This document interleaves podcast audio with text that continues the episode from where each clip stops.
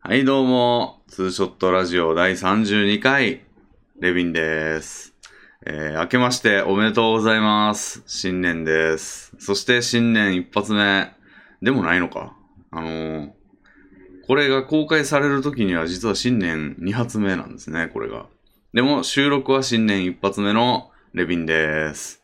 あ、ちゃうわ。えっと、ゲストは、えールーブさんです。こんにちは。 RRB です。明けましておめでとうございます。明けましておめでとうございます。はい。ダブルプログラマーということで、よはい。よろしくお願いします。ろしくお願いします。いやー、ルーブさん、明けましたね、2021年。明けましたね。2021年になりました。はいなんか年号っていつも、なんかまあちょっとネガティブなこと言うんですけど、はい、はい。年号じゃねえわ。西暦の、ね、年の数ってさ、ああ、2020年か、2020年、2020年ってなって、やっと2020が馴染んできた頃に変わります よね。ああ、僕、年によって馴染み方違いますね。なるほど。 2020、2020年はめちゃくちゃ馴染みました。ああ、確かに。切り良かったんで、そうですね2020っていうので。そうですね。確かに確か逆に。に2021ははい、相当かかるだろうなって思い相ます当かいかりますよね、これね。や、これ超気持ち悪いっすよね、こうんの数字。なんか、下手したら素数かな、みたいなうーん。感じやし。なんか規則性をちょっとパッと見でうん。つかみにくい数字っすよね、これ。そうですね。なんか割れる数思いつかないですよね。うんうん7でも3でも割れないなって感じだし。うん。これがまた来年だったらね、多分結構、うん見た目的に馴染みがいいと思うんですけど。 2022みたいな。うん。ああ、じゃあもう今年はもうちょっと、なかったことに。 終わってもいいかもしれないですね、2021。いやね、私もね、あこれもう朝っぱらにね、なんか一発目行ったろうと思って、うん。今もう8時半なんですけど、そうですね。あの、朝っぱらから初めて外出しましてね、さっき。タバコを、おおタ。バコを買いに。はいはいはいはいはい。新春みたいなやつで、画商みたいなやつをはいはいはい出してるところを見ると、ああ、正月なんだなってわかる、あの、実感が湧きますね。うん。あれ出してくれてるところというか、ありがたいですね。そうですね。それがなかったらもう新年感全くないで すもん。にびっくりしますよ。あれ東京なんですけど、東2020東京オリンピックとかいうなんかた、はハラハラしたやつが未だにかかってますもん。えーコンビニとかですかなんかあの、なんていうんですかね、街灯というか、あ電あ、はいはいはい。街灯みたいなところに、との途中にかかってんすよ。ええところどころ。うん。なんていうか、やる気のない街って感じですね。やる気のない。いや、だってまだやってないから、なんじゃないです か。もうその、これかまあらや,、そうですね。やるし、多分、称号という、もう2020から買えないんじゃないですかね。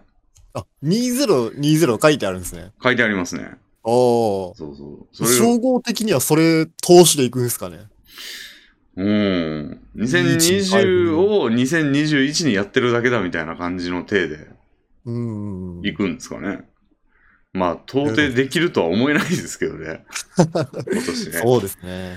あーちょっと一発目から、あのーかな、あのーね、ネガティブなこと言っちゃいましたけど、いや、そうですね。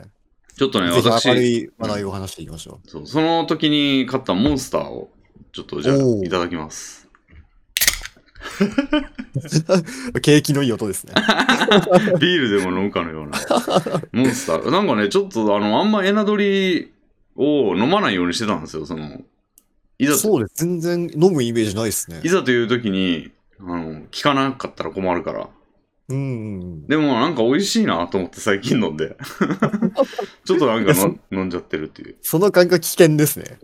うん。やっぱその、覚悟を持って飲むべきだと僕は思ってますね。そうでう。すね。で、まあちょっと、まあラジオやるわーって言ってからタバコ買いに行ったんで、うん。やりましょうって言ってから。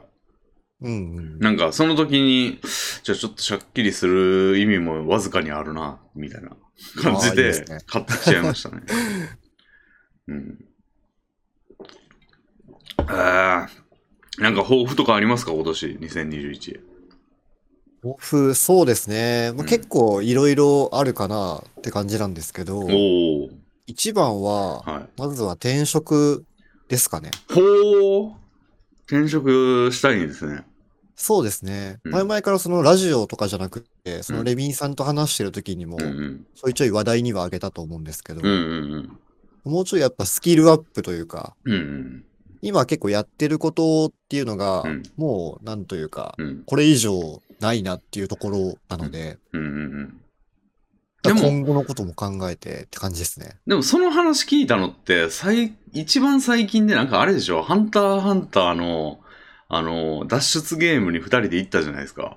行きましたね。あれめちゃくちゃ前だったと思うんですけど、めちゃくちゃでもないか、2、3年前か ?2 去年年か2年前からどっちかっすね。そうですね、コロナじゃない時ですよね、まだ。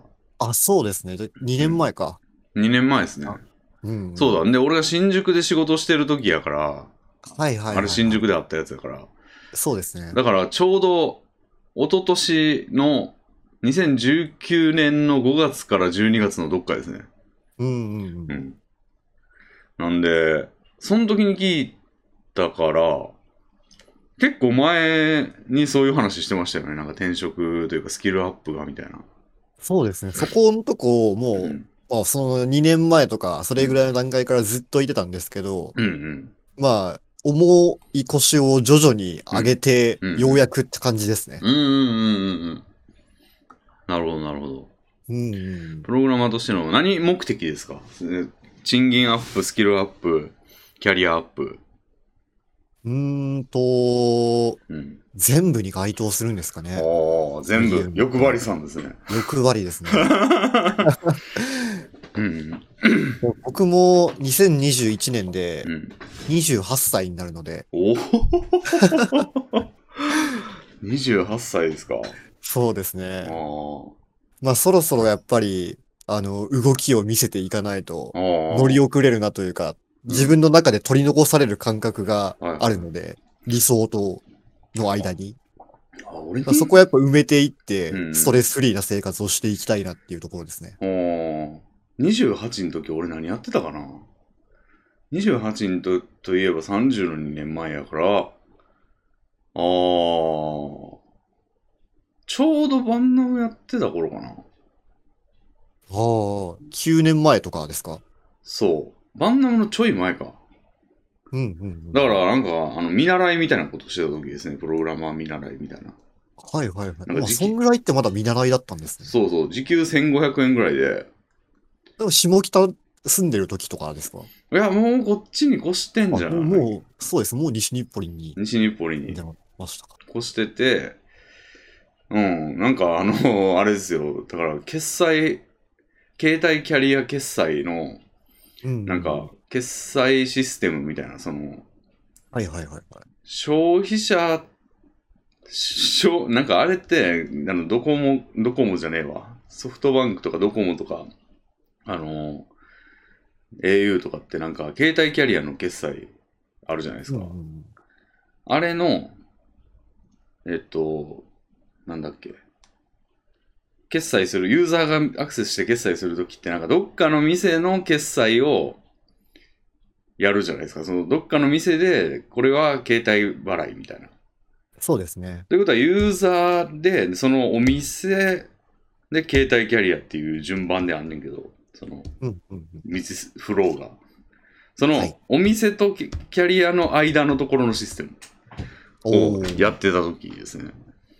でなんかもい、きなり難しいことやられてますね。でもそこでや実際にやってんのは俺じゃなくて、なんか俺はその、だから先方にあの納品する、あの、なんていう、使用書を印刷したりとか、ああ。もうん。う行動を書くことはなく、コードももう書く、逆にコード書くところがもうなんか下流、超下流工程というかなんか、下々のものにやらせる部分になってて、はいはいはい。もう、ここをちょっと直すだけだからみたいな感じで、 その、あの、偉い人というか、は全然やんなくて、俺がちょろっとやるみたいな感じで、うんうんうん。うん、そこは重要じゃないん、全然。なるほど。それはできる前提やから。はいはいはい。逆にその、なんていうんだろう、あの、ちゃんとその、向こうとの折衝ができてるかみたいなところに、もう心を砕いてるから、上の人が。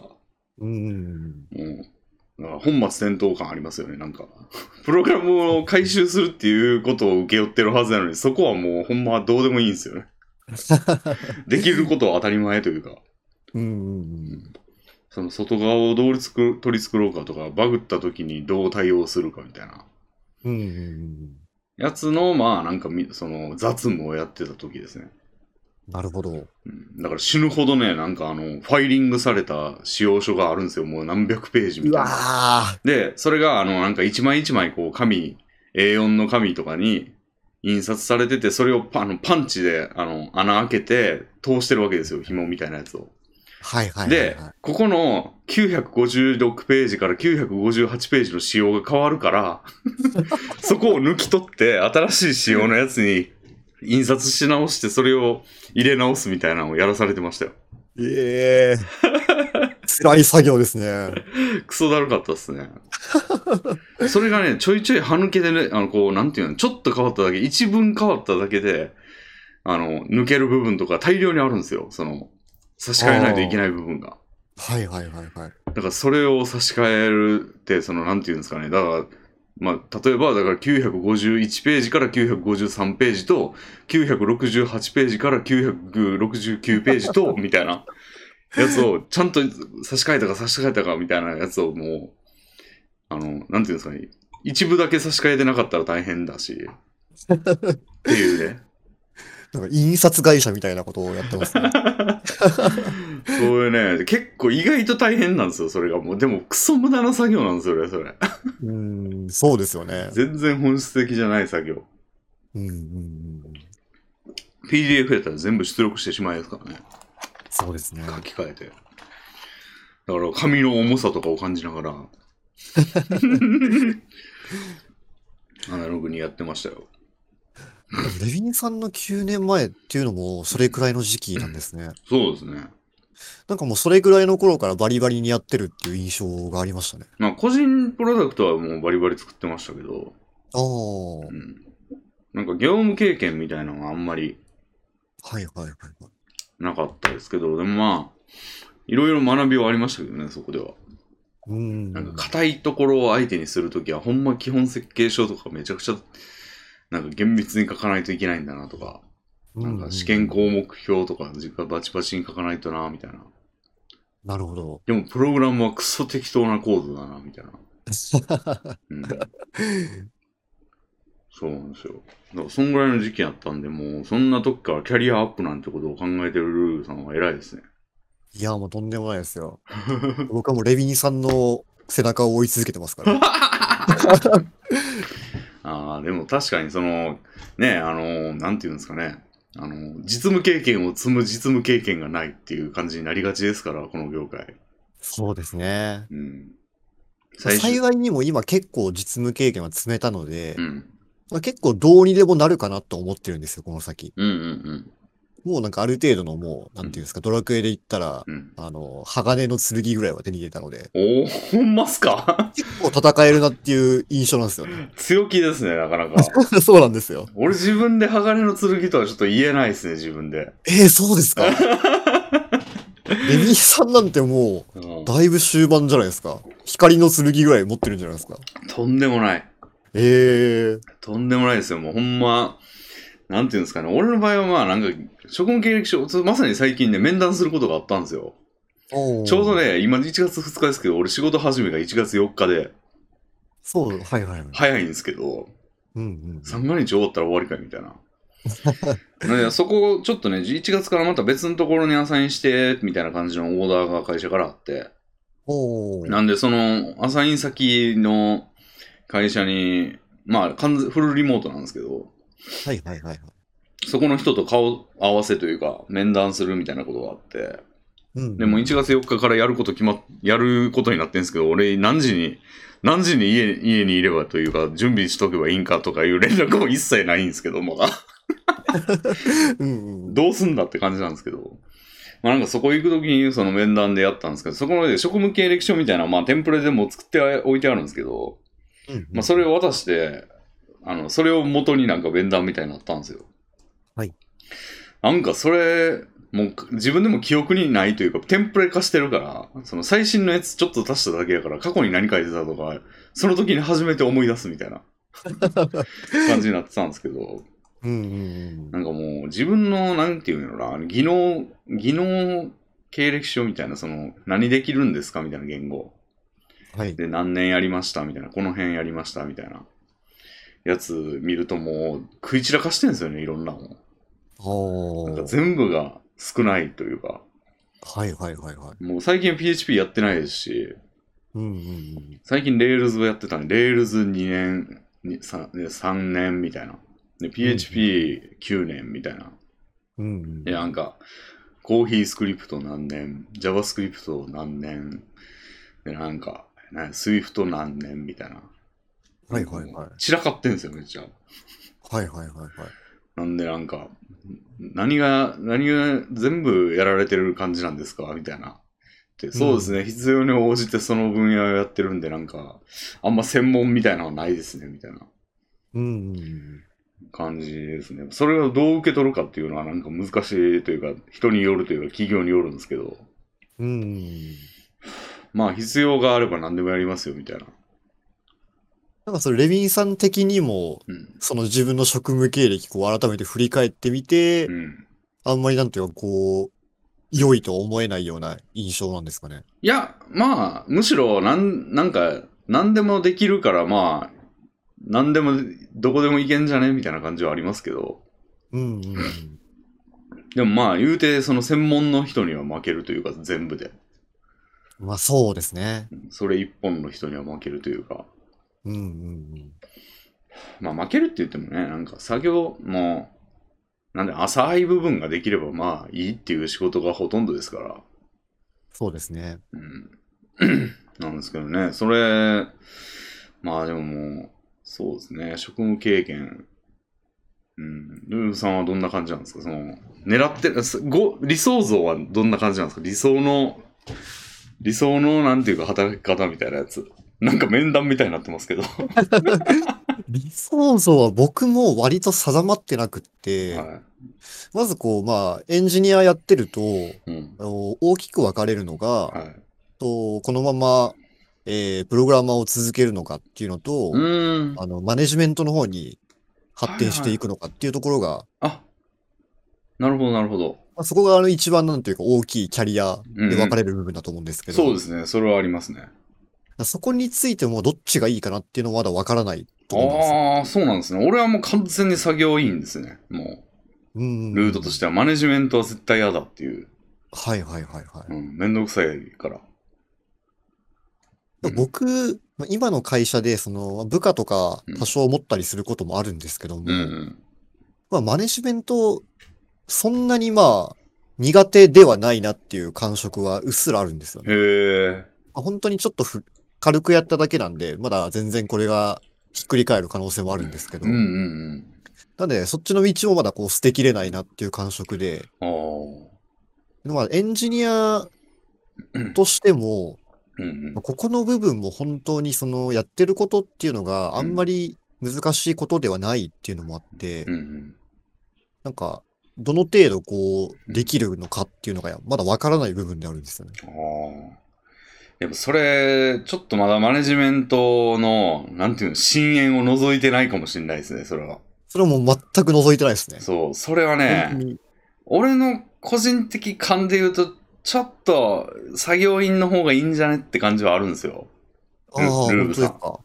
というのは、もう、あの、部下とかになんかやるっていう感じは、まあ、まあ、それも一種一種のマネジメントですけど、はいはない、んはかい。プロジェクトのマネジメントっつったらもうなんか自分より全然上の人とか、その、うんうん。もう上、もう、なんていうんですかね、方針だけ言ってる上と、はいはいはい。現場と、現場のリーダーとかも自分よりまあ年上やったりとか、あの、キャリアが上やったりするもんなんですけど、はいはい。マネージャー、で、プロジェクトマネージャーっていうのも言いますから、その全体を統括してるみたいなやつとか、うん。で、ディレクターとかいたり、プロデューサーとかいたりすると、それを全部こう、折衝するって感じですから、うんうん。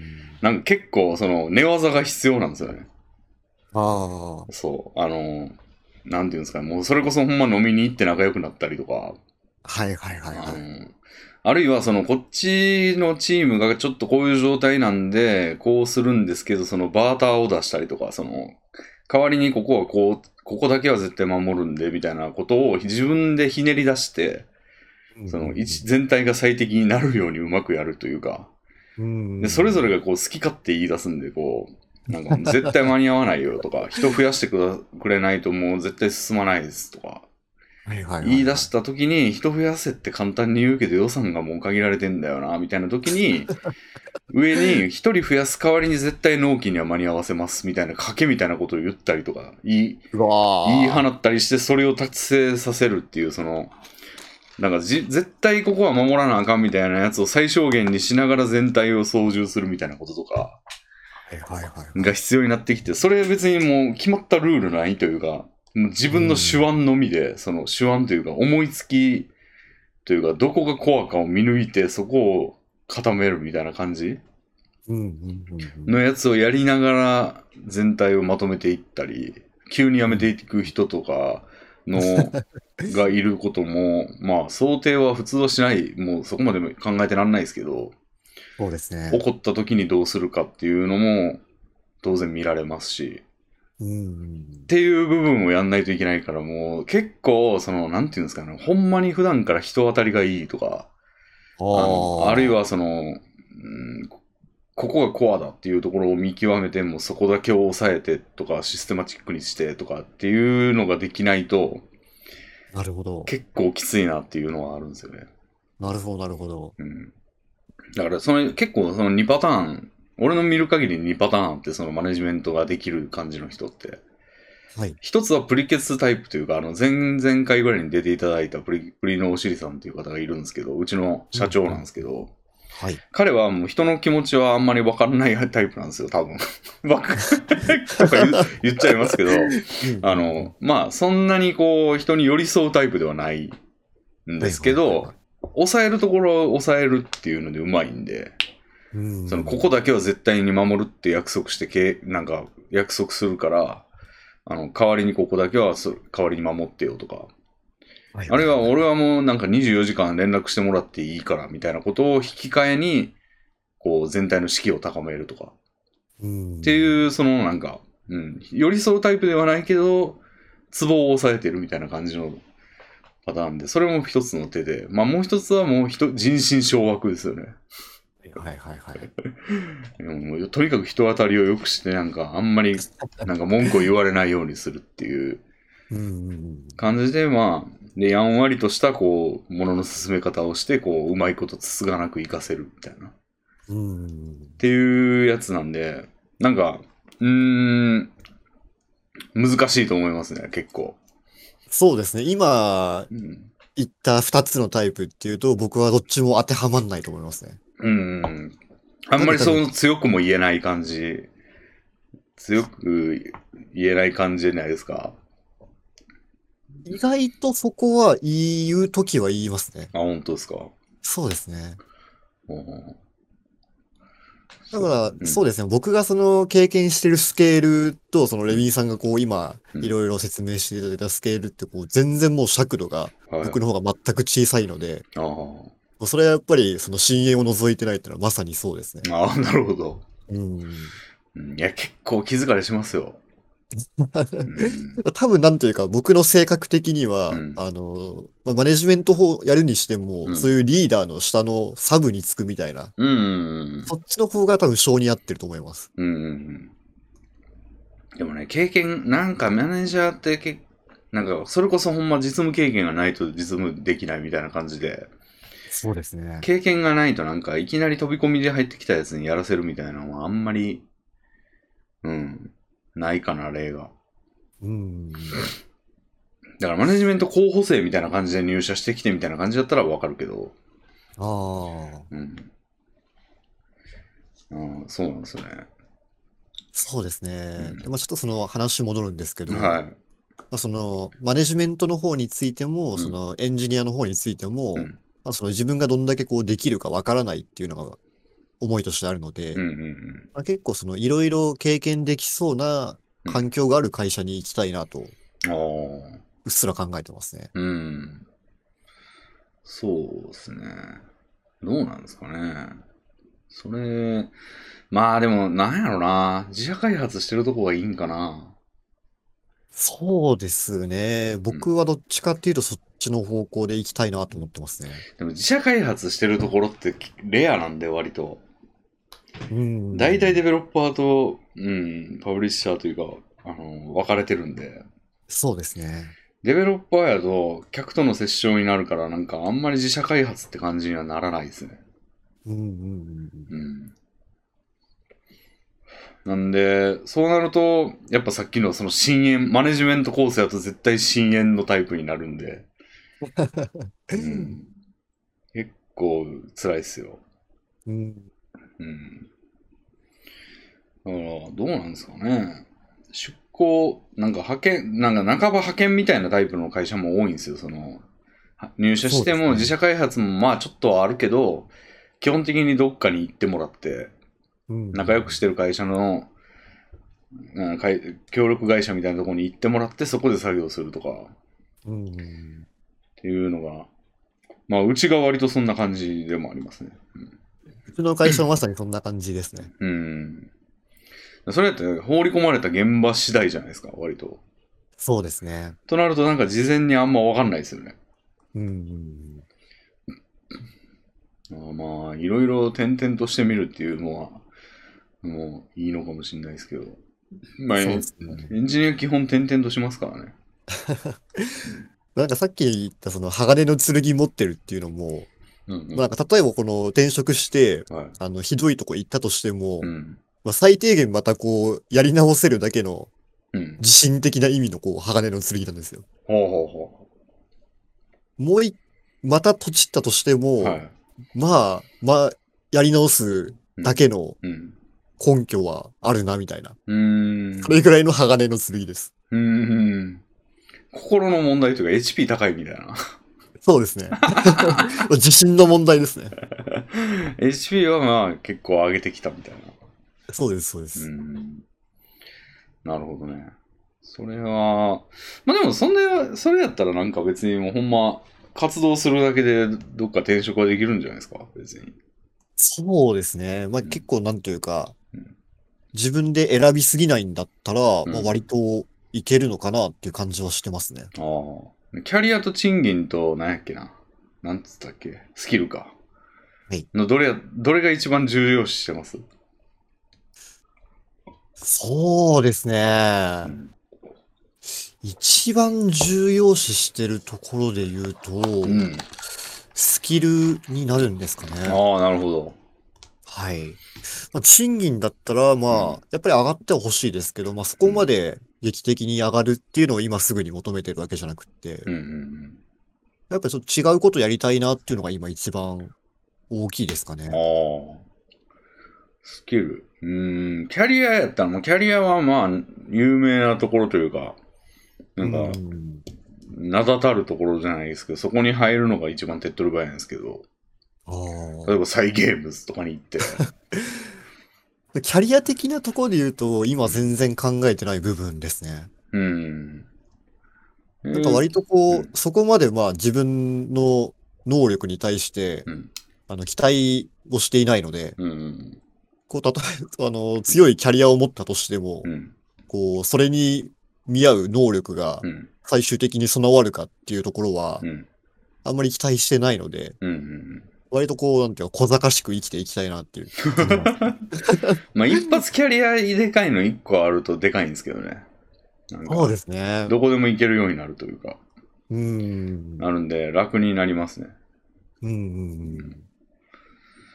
なんですけど、まあスキルか、スキルな。スキルやっぱなんか普段やんないとなかなかっていう部分はあるんですよね。そうですね。プライベートでもなんかやってるみたいな部分がないとなかなか、うん、それで言うと最近はちょっとあの、プライベートの方でう、ん。あの、レイルズを触ってるんですよ。おうおうおうん。なんかそれもその転職したいなっていうところう、うで、ん。あの、まあ、それの、なんというか、きっかけというか、まあ、材料の一つになればいいなっていう感じでうーん。始めたんですけどもうんう、んうん。まあ、ちょっとあまだ全然うん、レイルズっぽいことやってない部分ではあるんですけどー、うんうんうん、そこのとこも今年進めていきたいなっていうところですね。うん。ああ、いいっすね。レールズやったらちょっと教えれますよ。ああ、もうちょ っとぜひ何かあったら、あそうです ね。ドッカーとか押しますよ。あ、どっか僕も割と使ってるので。あ、ほんまっすか。大へえ。丈夫ではいなるほど、なるほど。あれでもまあ結構めんどくさいですけどね、毎回。ああ、そうなんですか。はい環境構築やんあの。あ、うん。なかなかめんどくさいなと思いながらやってますけど。うん。なるほど、なるほど。ああ、じゃあ結構、職業的な抱負はある感じですね。そうですねう。ん。まあ、抱負はあるって言っても、その2年前から割と同じような話をしてる ので、はまあ、腰は重いんですが、い。まあ、そんなに焦らずゆっくりやっていきたいなって感じですね。うーん。なるほど。俺の抱負は、まあ、毎年言ってんですけど、なんか死なないって いう。死なずに生きていくっていうの を、あの、すごいイージーに見えて、まあ、人によってはイージーじゃない課題なんですけど、うんまあ、それと、まあ、なんやろな、具体的に、まあ、なんか俺あんま抱負とか言うタイプじゃないんですけ ど、ないんですけど、なんやろな。まあ、ツーショットラジオ100回行きたいですかね。いいですね。でもめちゃくちゃ簡単そうですけどね、100回行くなんて結。構すぐ行くんじゃないですか、100回。そうです。だって、1ヶ月半しかやってないんですよ、まだ、実は。確か。あ、2ヶ月半かな。2ヶ月弱ぐらいか。2ヶ月ちょいぐらいですかね。うんうんうん。それでもう32回ですからね、今回で。そしたらもう夏、秋頃に は行ってそうな勢いですよね。うん。そうですね。あと、だってこれは、だから4、3、4ヶ月でいいんですから、もう、夏前ぐらいにはこのペースで行ったら行くんですよね。とんでもないペースですね。とんでもないですね。うん。そうなんですよね。だから、その、でも他に抱負っつってもな、ないんだよな、あんまり。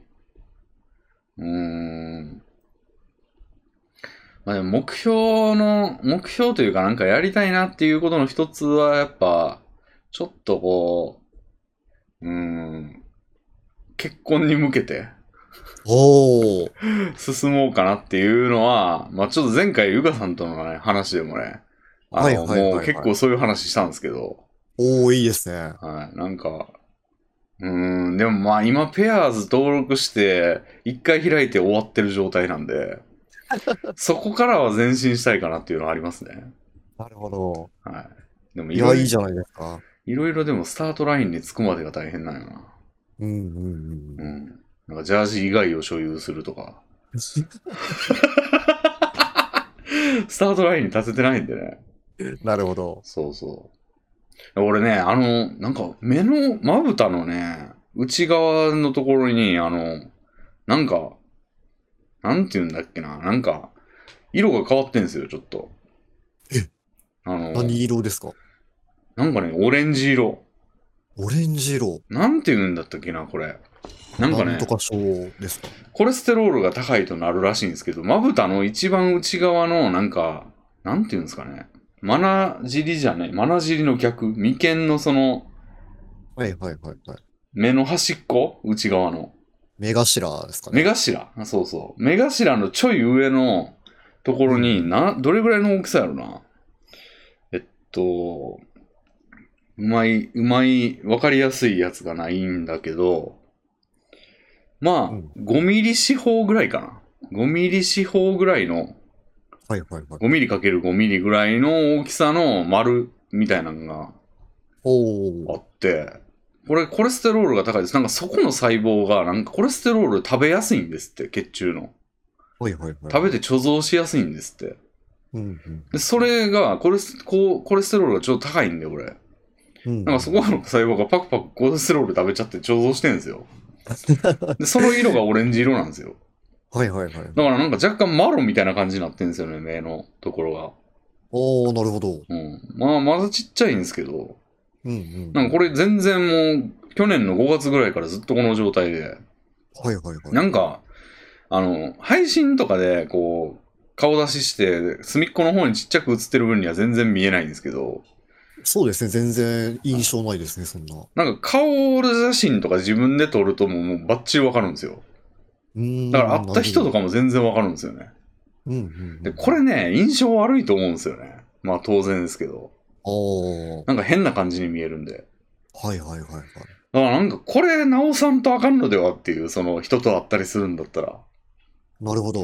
で、これね、なんか調べたんですけど、まあ、コレステロールを超下げる、下げてしばらく経つか、あうんうんの、整形外科で一回と除去手術かなんかするかとか、うんうんうん。そんな感じみたいなんですよ。で、なるほど当然ですけど、除去手術しても、あの、なんていうんですか、再発するんですよ、全然。うんうんその、細胞がパクパク食べる性質は変わんないから。だかうん。うんうんうん。ら、どうしたもんかなって感じで。うん。その点についてはう、ん。なんというか、総合的なうん。容姿うんって言ったら結構うん、なんていうか小さい部分じゃないかなとは思いまいすね。や、でもね、結構、こブサイクとはまた別のレイヤーやと思うんですよね、これ。なんか、そうでは、そうですね。変な病気持ってるんちゃうかみたいな感じの印象。ああ、なるほど、なるほうど。んがあるんで、ちょっとな、気に、気になっちゃいますね。なるほど。うん。ジャージ着てることより気になる気がす る。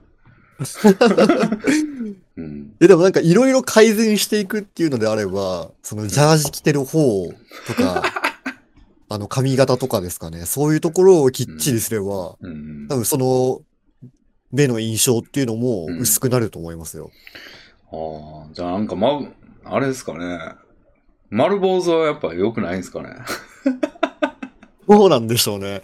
あんまりその丸坊主でかっちりっていうイメージが僕の中にないのでう、んあれなんですけども。あんまき見見かけないですよね。なんか、で、 限定に丸坊主の状態で登録してるみたいなんて。そうですね。うん、なんか前、あの、髪に脱色したみたいな時あったんですけど、はいはいはい。あれみたいな感じをもう一回またやってなんか伸ばしていこうかな。いや、あれ結構良かったっす よね。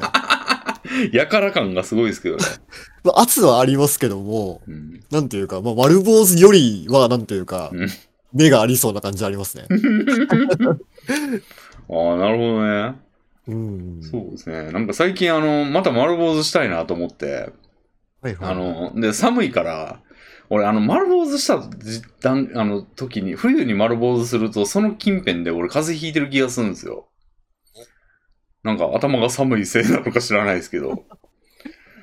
なんで、なんか、ニット帽を買ったんですよ。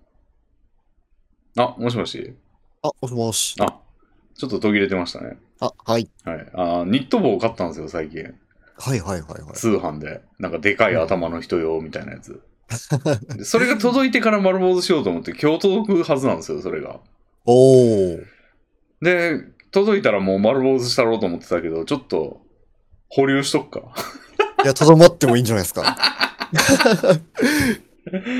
ちょっととどまって、とどまっていきますかね。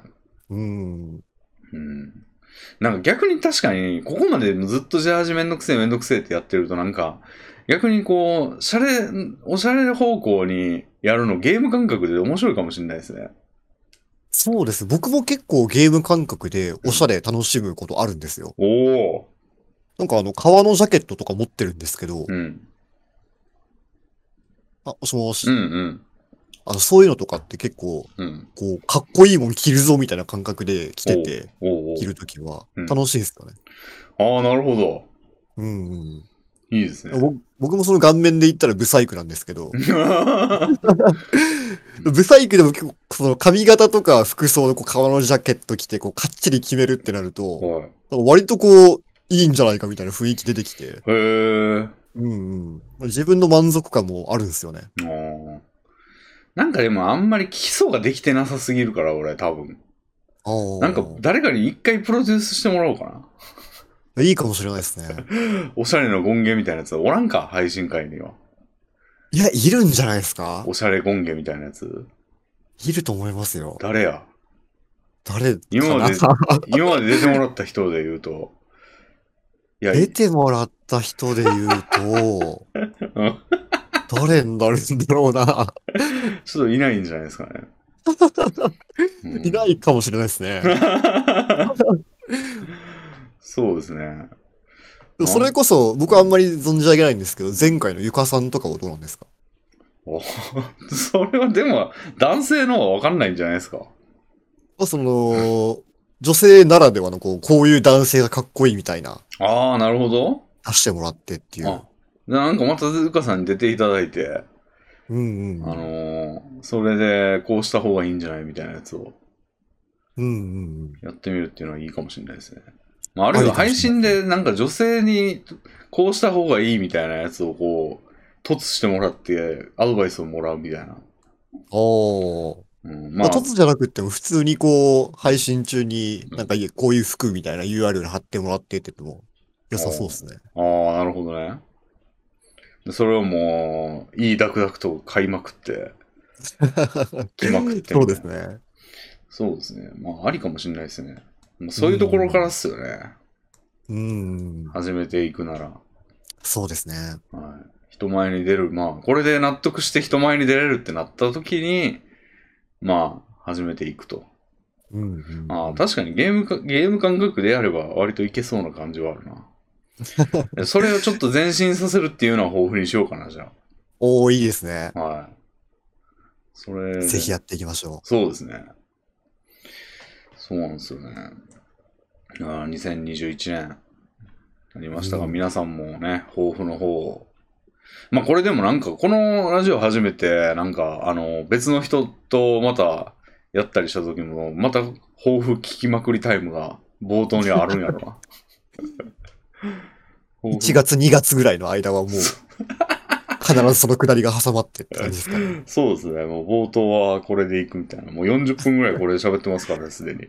おー。まあ、ルーブさんのちょっと具体的な俺の職業のやつがあった から、めちゃくちゃ熱く語ってしまいましたけど。うんうんでも正月どう過ごしてますなんか俺、あの、雑煮を作ってそればっか食ってんですけど。うん。おー。うん。僕は、断捨離をしてますね。断捨離を大掃除じゃなくて、年始から。断捨離をしてますね。はあ、断捨離。そうですね。今まで、うん。一回も断捨離したことなかったんですよ。はあはなんでもうこう、生活の中でうん増えていく荷物があ。う、ん。もうそのまま段ボールに詰まってうん。残っていくっていうような状況で。あありますね。俺んちにもクソデカ段ボールありますよ、一個。なんで僕もこう、そろそろ荷物減らしたいなっていう思いが高まってきたので、へえ。いよいよ手をつけたって感じですね。はあ。で、なんかもう、ほんま、必要最低限のもんしか置かんみたいな感じを目指すってことですかうーんと、まあ、それよりかはもうちょっと物多い感じなんですけども、うんうん。うん、なんで本当にもう、あのーうん一人暮らしを始めてから、うんあの、引っ越しするにあたってこう、うん、一回も開けてない段ボールとかが結構あったりするんですよ。ああ、なるほど。それとかもさすがに持ってる意味ないなっていうのをずっと思ってたんでう、んうんで、最近は、あの、探し物とかをしててう、んそれが見つからないみたいなことが結構あっうん。うんうて、んうん。そういう状況も嫌だなと思ってう、んうんうんでそれでも、いよいよ、重い腰を上げうてん。う、ん。荷物減らすかって感じでやってますね。はあ。なるほどね。俺もな、なんか確かにいらんもん山ほどあって、もうここ丸ごといらんなっていうところとか結構あるんですよね。うんうんなんか俺も本棚いらねえなと思ってんですよ、最近。うん。あ、本当ですかああもうほ、てか本いらないんじゃない説があって。あー。なんか日常の中で本を開いたことがほとんどなくて、俺。はいはいはいはい。去年とか例えば。うんうんうん。ほんまハンターハンターをちょっと開いたとかぐらい ですね。あとはブラックラグーンをちょっと開いたとかうんうんいうぐらいでもう全然開いてなくて。うんうんでも小説とかがいっぱい詰まった本棚がでんとあるわけですよ、俺んち。そうですね。あれもういらんなと思って。うん。全部捨てちゃったらええかなとか思ったり、おー衣類もね、いらんのが山ほどあるんですよ。なんか俺、あの、ジャージをもう2着ぐらいを着回したりしてるんですけど、はいはいはい。もうほんま2着でいいじゃないですか、じゃあ。 そうですね。やのに山ほど衣類あるんですよ、実は。うんうんうん。でも全部ね、変な匂いを放って袋の中に入ってるみたいな感じなんですよ。もうほったらかしにしてるから。はいはいはだい。から、当然全部捨てたったらええんですけど、うんうんうんうん。置いてんすよね、なんか。や、レビンさんもじゃあ断捨離やっていきますかそうですね、やりたいですね。でも一人じゃ絶対やんないんですよ。だから、なんかあの、家事代行サービスよく呼んでんですけど、はいはいはよい、くっていうか半年に一回ぐらいあの、掃除をしてもらうために呼んでんですけど、なんか、それ読んで、なんか捨ててもらうっていうか、俺が目の前で、あの、丸×の札みたいなの持 って、あの、これはいりますか丸みたいな。やつを俺がやるだけで、その作業だけはその人にしてもらうみたいなのを、やろっかなとか思ってるんですよね。はいはいはいはなんかそういう目的で家事代行サービス呼ぶ人も結構いるみたいなんですよ。い。へえ、そうなんですね。あうの、本人にというか、そのやってもらってる人との雑談で聞いたんですけど、んうん。なんか自分一人だとやんないから捨てるっていうのをもう目の前で見てもらって、一緒にやるとかうんうん。いう人もいますね、みたいな。はいはいはい。なるほどな、みたいな。確かに金払って人来てもらったらもうその時にやらざるを得ないから、うんうん。なんかこう、呼ぶのはなんかもう予約したらもうキャンセルもしたらキャンセル料発生しちゃうし、あのそうですね。するときはもう、えいってできるじゃないですか。うんうん。で、えいってやって、結局その一人やと、やっぱやめたって言ってなんかゲームしたりするわけじゃないですか。うんうんでも、金払って人呼んでやったら、ああ、大損だってなる から、やるみたいなはいはいはいはい。ことを思うと、確かになんか、それを金の圧力を使うっていうのはありかもなっていう。でもそしたら僕もう行きますよ、また。ああ、なるほど。昔結構、はいそ。れこそ似たようなこともやったような記憶もあるので、ありますね。でももうぜひまた呼んでくださいよ。 ほんまっすか いやもう普通に行きますよ、僕。なるほど。断捨離、断捨離をしてもらうという。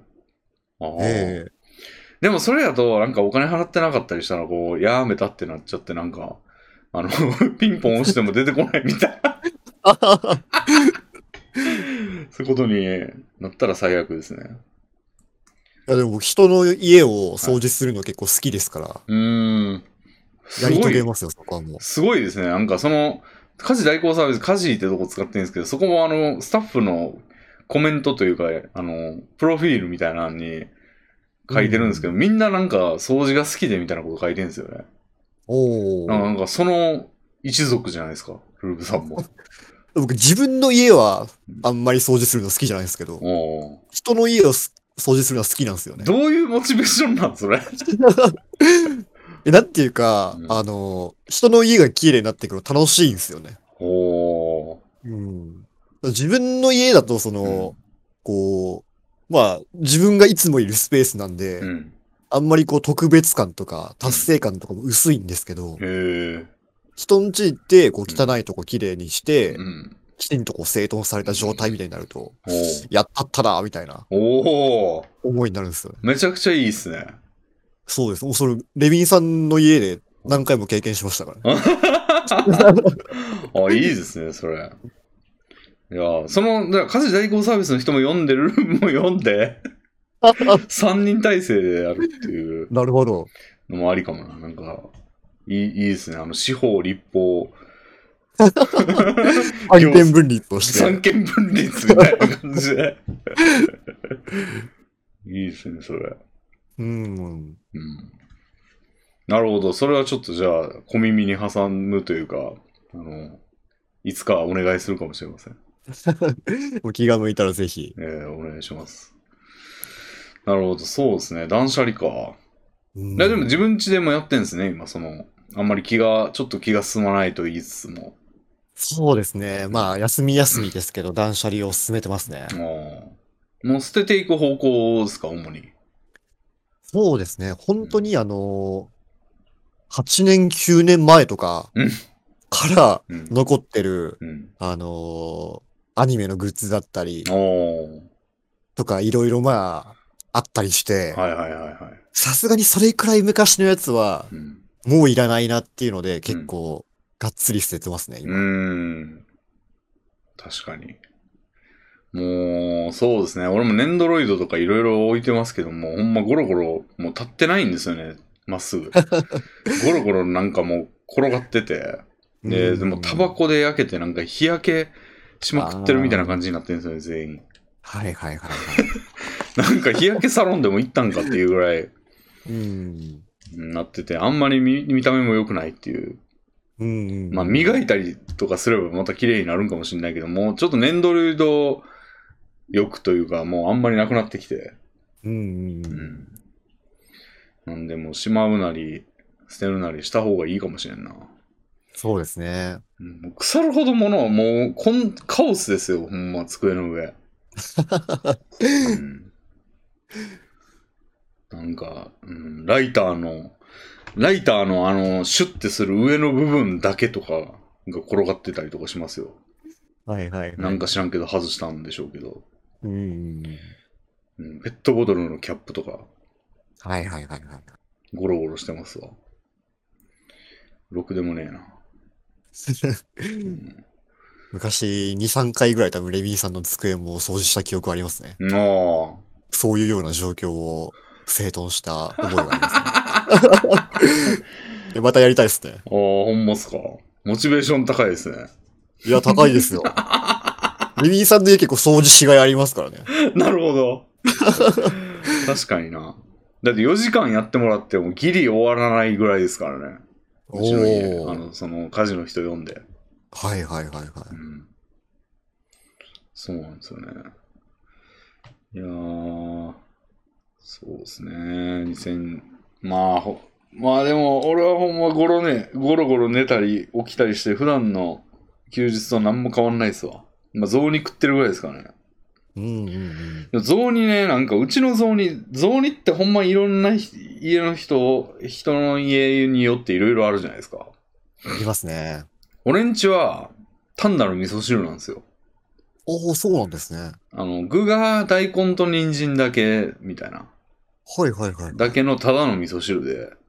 餅とかも入ってない感じの。あで、それに餅を入れて食うんですよ。うああ。ん餅入れて煮込んで、うんうんうんうん。なんか、うん、焼き目とかついてない状態の柔らかくなっただけのあの切り餅みたいなやつをはいは食いうっていはうい。のをもうほんま愚直にやってます。愚直というか、あの味噌汁作って、もう常温に置いといて、食食う時にはよそって、餅1個入れてレンチン5分みたいなおー、なるほど。感じで食って。割とシンプルな感じですね。はい。だからもう、き今日2日ですけど、1月。うんうん。昨日はもうそれしか食ってないですね、ほとんど。なるほどう。ん。だから味噌汁1.7リットル分ぐらい作ったんですよ。ドカンと。それ1日で食いましたわ。おお。うん、まあ具がね、大根と野菜、あの、人参だけなんで。うんうん。全然健康にも、まあ、塩分はあれですけど、そうですね。ええやろってことでめちゃくちゃ食って、今日も全く同じのが1.7リットルあるんで、 その大根を200円1本丸々で売ってたから、おお、ええやんと思って買ったら、大根1本ってめちゃくちゃ多いですね。めちゃくちゃ多いですね、確かに、一そう本は。だから半分でもう鍋がいっぱいになって、半分入れただけで。もう大変でしたわ。うんまあで。もうまいっすね。いいですね。うん。ただまあ、味噌汁の方はむしろレアなんかもしれないですね。なんか、普通お吸い物みたいな透明なやつっていう人も多いじゃないですか。そうですね。俺、そのパターンがわかんねえんだよな。おお。僕も味噌汁のパターンでしたね。あー、名古屋でですよね。名古屋というか岡崎っていう市ですね。うーん。東、西、どっちよりですか東寄りですね。うん、うん、うんうん。なるほど。じゃあ、ちょっと関東、関東気味なんかな。どうなんでしょう。レビンさん、その味噌っていうのは何味噌使ってますかあー、いや、もうふ、ノーマルの味噌だと思いますね。あの味噌汁の。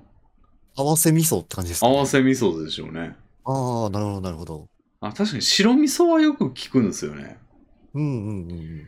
関西なので白味噌が主流って感じですかね。ああ、どうやったんだろうな。白味噌やったんかな、あれ。白味噌やったような気もする。白かったら白いですね。白味噌ですね。白かったような気がするな。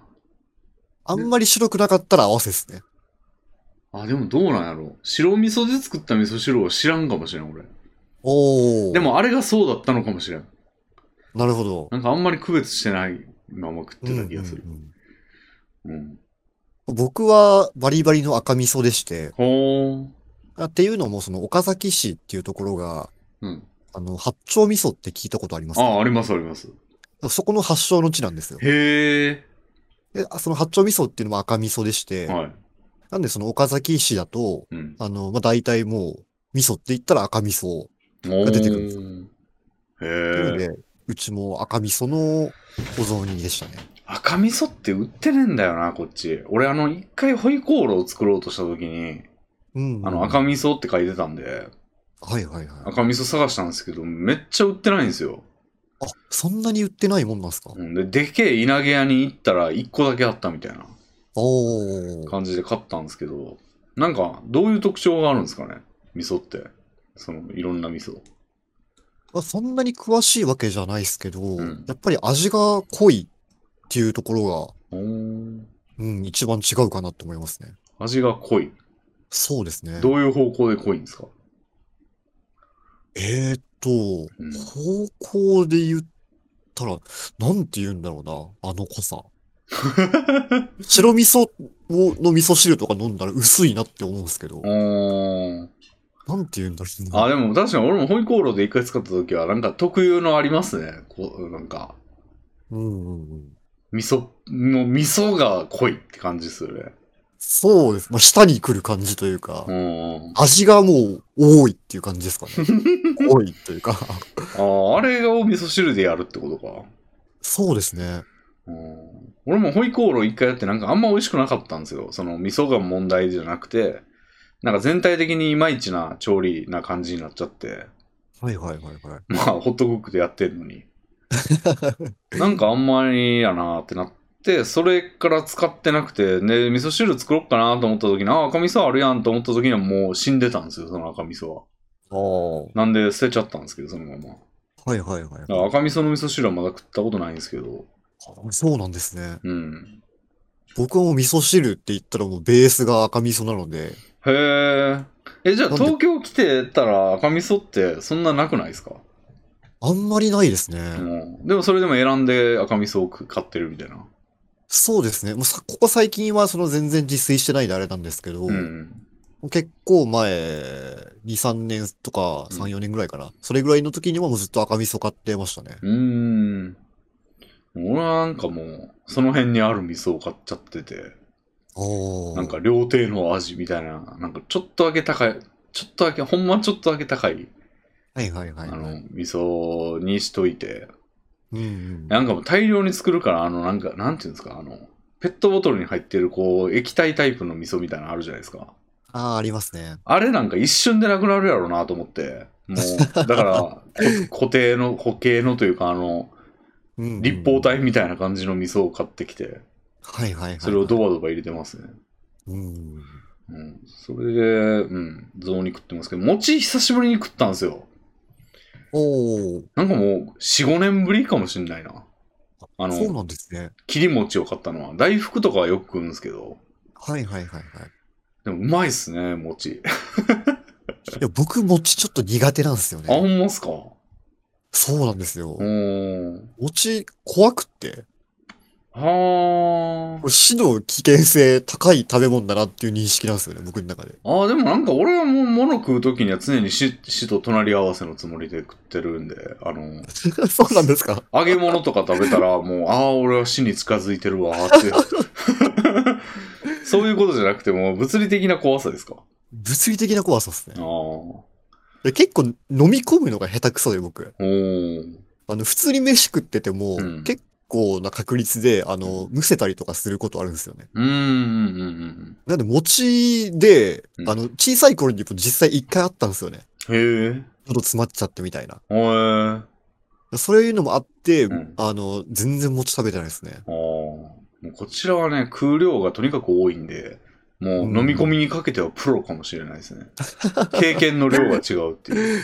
そうですね。 面構えが違うみたいな。飲み込んできたものだって。そうなんですよ。だからもう全然詰まったりしないんで、うん。もうバクバク食ってますねけど、焼い、一回焼いても食ったんですけど、砂糖醤油で。はいはいはいはい。めっちゃうまいなと思って。いいですねう。んうん僕もこう、めっちゃこう、ちっちゃく切り分けながらだったら多分美味しく食べられると思うんですけど、うん。あ切り餅のあのでかさ、ちょっと怖いなって思うんですよね。なるほどね。確かに俺も。もあんまか噛まずに飲んだりするんですよ。おーだけどなんか、もう、食感、食感中なんですよね、俺結構。はいはいはい。食感がいいものが好きになる傾向が高いというか。おーだからキノコとか、まあ味というよりはもう食感なんですよね。コリコリしてて、はいはいはい。美味い。しいなっていう。だから食感好きで、ハイチュウも食感が好きだし、あーコリコリ系が好きなんですかね。コリコリ系とかはまあ、噛み応えがあるやつというか、でもスルメは微妙で、おーなんていうんですかね、スルメってあの、噛むごとにこう、毎回ランダムサイコロ振ってる感じがあるというか、あの、当たりどころが悪いと、痛ってなる時があるというか、あー、何度かわかります。で、歯に挟まったりとか、うんうんうん。するのはちょっと嫌で、まあ俺ちょっと歯に響きやすいんで、その、噛む力が強くて歯が弱弱ってるっていうのもあるんですけど、はいはいはい。スルメ系は嫌なんですけど、その一定の感じというか、そのランダム性が低 い感じの噛み応えあるやつが好きで、餅とかハイチュウとかは、まあ、ね、キノコもまあそんな、痛ってなるとこはことはないと思うんですよね。うんうん、そうですね。それ系のこう、感じが好きなんですよね。だから確か椎茸とか嫌いでしたよね。そう、椎茸はブヨブヨしてて嫌なんですよ。あー、うん。茎の方だったらじゃあ美味しく食べられるって感じなんですね。あそうかもしれないですね。うまんあ、あんまり味も好きじゃないんですけど、椎茸に関しては。はいはいはいはい。でも、そうですね、茎というか、茎っていうんかな、こう、あの、あれは、いけそうですね。うん。とか、なんかその、ブヨブヨしてる部分をすごい細切れにして、ちらし寿司とかって入ってたりとか、あー、ありますね。あれは全然好きですね。うんうんううん。ん。だからきうん、食感中なとこあるんですよ。なるほど。うん。これ食感、苦手な食感は多いけど、うん好きな食感っていうのはあんまりないかもしれないですね。おー苦手な食感どんなんありますあのー、つぶつぶした感じのああ食、感が苦手ですね。数の子とか。そうです。もう最悪の部類ですね。俺も数の子の食感は無理なんですよ。うん。なんか脳に響く感じがあって、おうー。ん。嫌いなんですよね。僕もなんか、異物って感じがして。うん。異物、ね。イクラとかも結構苦手ですね。あ、でもイクラは好きなんだよああイクラ味もなんか、食べられなくはないんですけな。ど、うん。全然美味しくないですね。あ、ほんまっすか。イクラ味は好きっすね。ああ。うん。うん。そうですね。明太子とかも全然ダメだし。あー、明太子ね。うん。たらこは別にいいけど、明太子、あんま区別よくわかってないんだけど、明太子はなんか、そうでもないな、俺も。おー。たらこは味が好きですね、単純に。はいはいはいはい。うん。ああ、つぶつぶしたやつね。そうですね。ブロッコリーとかも。はあ、なるほまああれも、小さい頃は本当に食べられないレベルでしたけど、ど。うまあ今も食べられなくはないなっていうレベルの感じですね。ん。もう、くつくつに煮たら、俺は別に、もう、柔らかいそうですね状態にしたら、うん。でも柔らかくても結構なんとか舌触りとかがまだ残ってたりもするので、た、うんこう、うって感じ、なるときはありますね。ああ。なんか食材に思うんですけど、なんか、部位によってしょ別の、別物やんって思いますよね。その、ブロッコリーも上の部分と茎の部分って別の食い物ですよね、なんか。別ですよね、あれ別、も。なんかネギもあの白いところと緑のところって別やと思うんですよね、もはや。ああ、そうですね。うん。なんか鍋物とかに入ってて、あの根元の方の白い部分、太い白い部分と、うん先っぽの方のあの緑色の部分が同じものとして、同じネギとしてくくられてんの納得いってないっていうか。俺全然、断然根元の方が好きなんですよ。おお、僕両方とも好きっすね。なんか緑の方って筋張ってて、こう、うんうんうん口の中に残ったりしませんああ、でも全、その印象はあんまないっすね。だから俺切り方変えますもん。なんか、上の方はもう、ほんま細かく切って、はいはいはい。根元の部分はザクザク切ってもいいみたいな。うんうんみじん切りとかにするときはもう両方みじん切りでいいんですけど、うん。うんうんうん。そのゴツゴツさせる場合はもうどっちかは、あー先っぽの方はもう、緑色の方はもうめっちゃ細かくしちゃいますね。うーん、なるほどう。んうん。だからなんか、部位によって、だからさっきの椎茸のその茎の部分と上の部分も全然違う食い物やと思うし、そうですね。うん。なんかあれはね、別扱いした方が、みんなのちょっと大雑把じゃなくて、もっと細かく分けて、もう店でもこ別として売ってほしいぐらいのうん。気持ちはありますけどね。うんう。んそうなんですよね。あまあ、それで、うん、味噌汁を大量に作って飲んでますけど、うんうんどう、どう過ごされてます断捨離以外には。断捨離以外だとん、割と普通っすね。普通の休日とそはの通りって感じですね。ゲームしたりみたいな。そうですね。うもうゲームして、朝までゲームして、うん昼に起きうんうて、 ん、だらだら過ごしてうん、夜だ、みたいな。そうですよね。そうなりますね。 うん。昼夜逆転はあんましないですか昼夜逆転はめちゃくちゃしますね。あ、してますか今はしてますね。あ、じゃあ今これ起きたばっかじゃないんですか今。そうこれも徹夜 ですね。徹夜か。でも昨日結構夕方から夜にかけてそこそこ寝たんで、あーそんなにこう徹夜感はないですけど。あ、なるほどね。うん。いや、俺もめちゃくちゃっすね、今。うんめちゃくちゃのはず、うん今この瞬間だけを見れば全然めちゃくちゃじゃないんだけど、今日だってなんか6時ぐらいに起きて朝。おお。で、昨日寝たんが2時ぐらいで。はいはいはいはい。で、でも夕方にまで寝てたんですよ。夕方まで寝てて配信始めて、で、風来の試練してたらなんか眠たくなったんで終わるわって言って、2時ぐらいに終わってすぐ寝て。なんか昼寝みたいな感覚ですよね。そうですね。夕方まで。でがつまあまあ寝てってそれやから昼寝みたいな感じやけど今起きてこれが本本格的起きやとは思えないというかなるほど。だからモンスターちょっと飲んでたんですよ今うんうんうんうん。でもどうせまた昼ぐらい昼過ぎぐらいに眠たくなるんだろうなみたいな僕もそんな感じありますね。うんむちゃくちゃっすよほんまえ、でもちょっと今日我慢して、僕もその仕事始め4日からなんで、ああ備えていこうかな。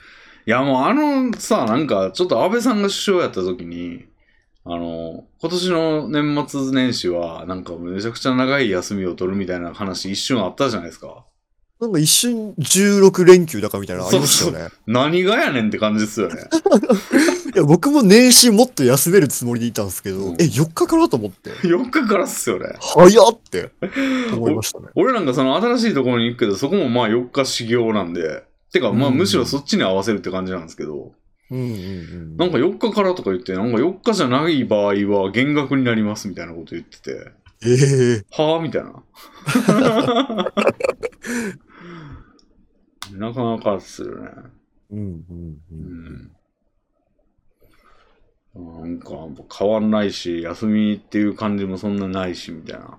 そうですね。うんまあでも一応僕、仕事納め自体はは、カレンダー通りに行ったら28、12月の28だったんですけど、まはあ、そこはなんとか休めたんで、い。はい。まあ、なんか、年末年始間は一応ありましたね。あー。俺29からやったんですよね。だから、そうなんですね。月曜に1日挟まってたんですよ。はいはいはいはい。だからその土日月の部分がないんですよ。前うんうの。んうんただの土日と月曜行って火曜日に終わりみたいな。ああ。感じだったから、もう、まあ、火、水、木、金。でももう、火、水、木、金終わったんやな。そう早でっ、すね。 早っ。いやーほんま時間流れんの早いわ、最近。おお。うん。なんか、だからさっき、そのルーさんと前回、ラジオやったのって、12月23日ってめっちゃ前やん、みたいな。うんうん。 12月13日か。そうですね。うん、もう2週、3週間ぐらい経ってるやんと思う、いうことが分かったんですけど、俺の感覚としてはまだ1週間ぐらいしか経ってないようなお感覚やった んで。早ーみたいな。うんうんうんうん。まあ、逆にそのなんかね、人この人まだだよなまだちょっとまあ空いてなさすぎるよなっていうのが、なんか考えなくていいのかもしれないですけどね、その利点として。ああ、なるほどなるほど。うん考えなくてもいいんかもしれんけど、うん。時の流れが早い。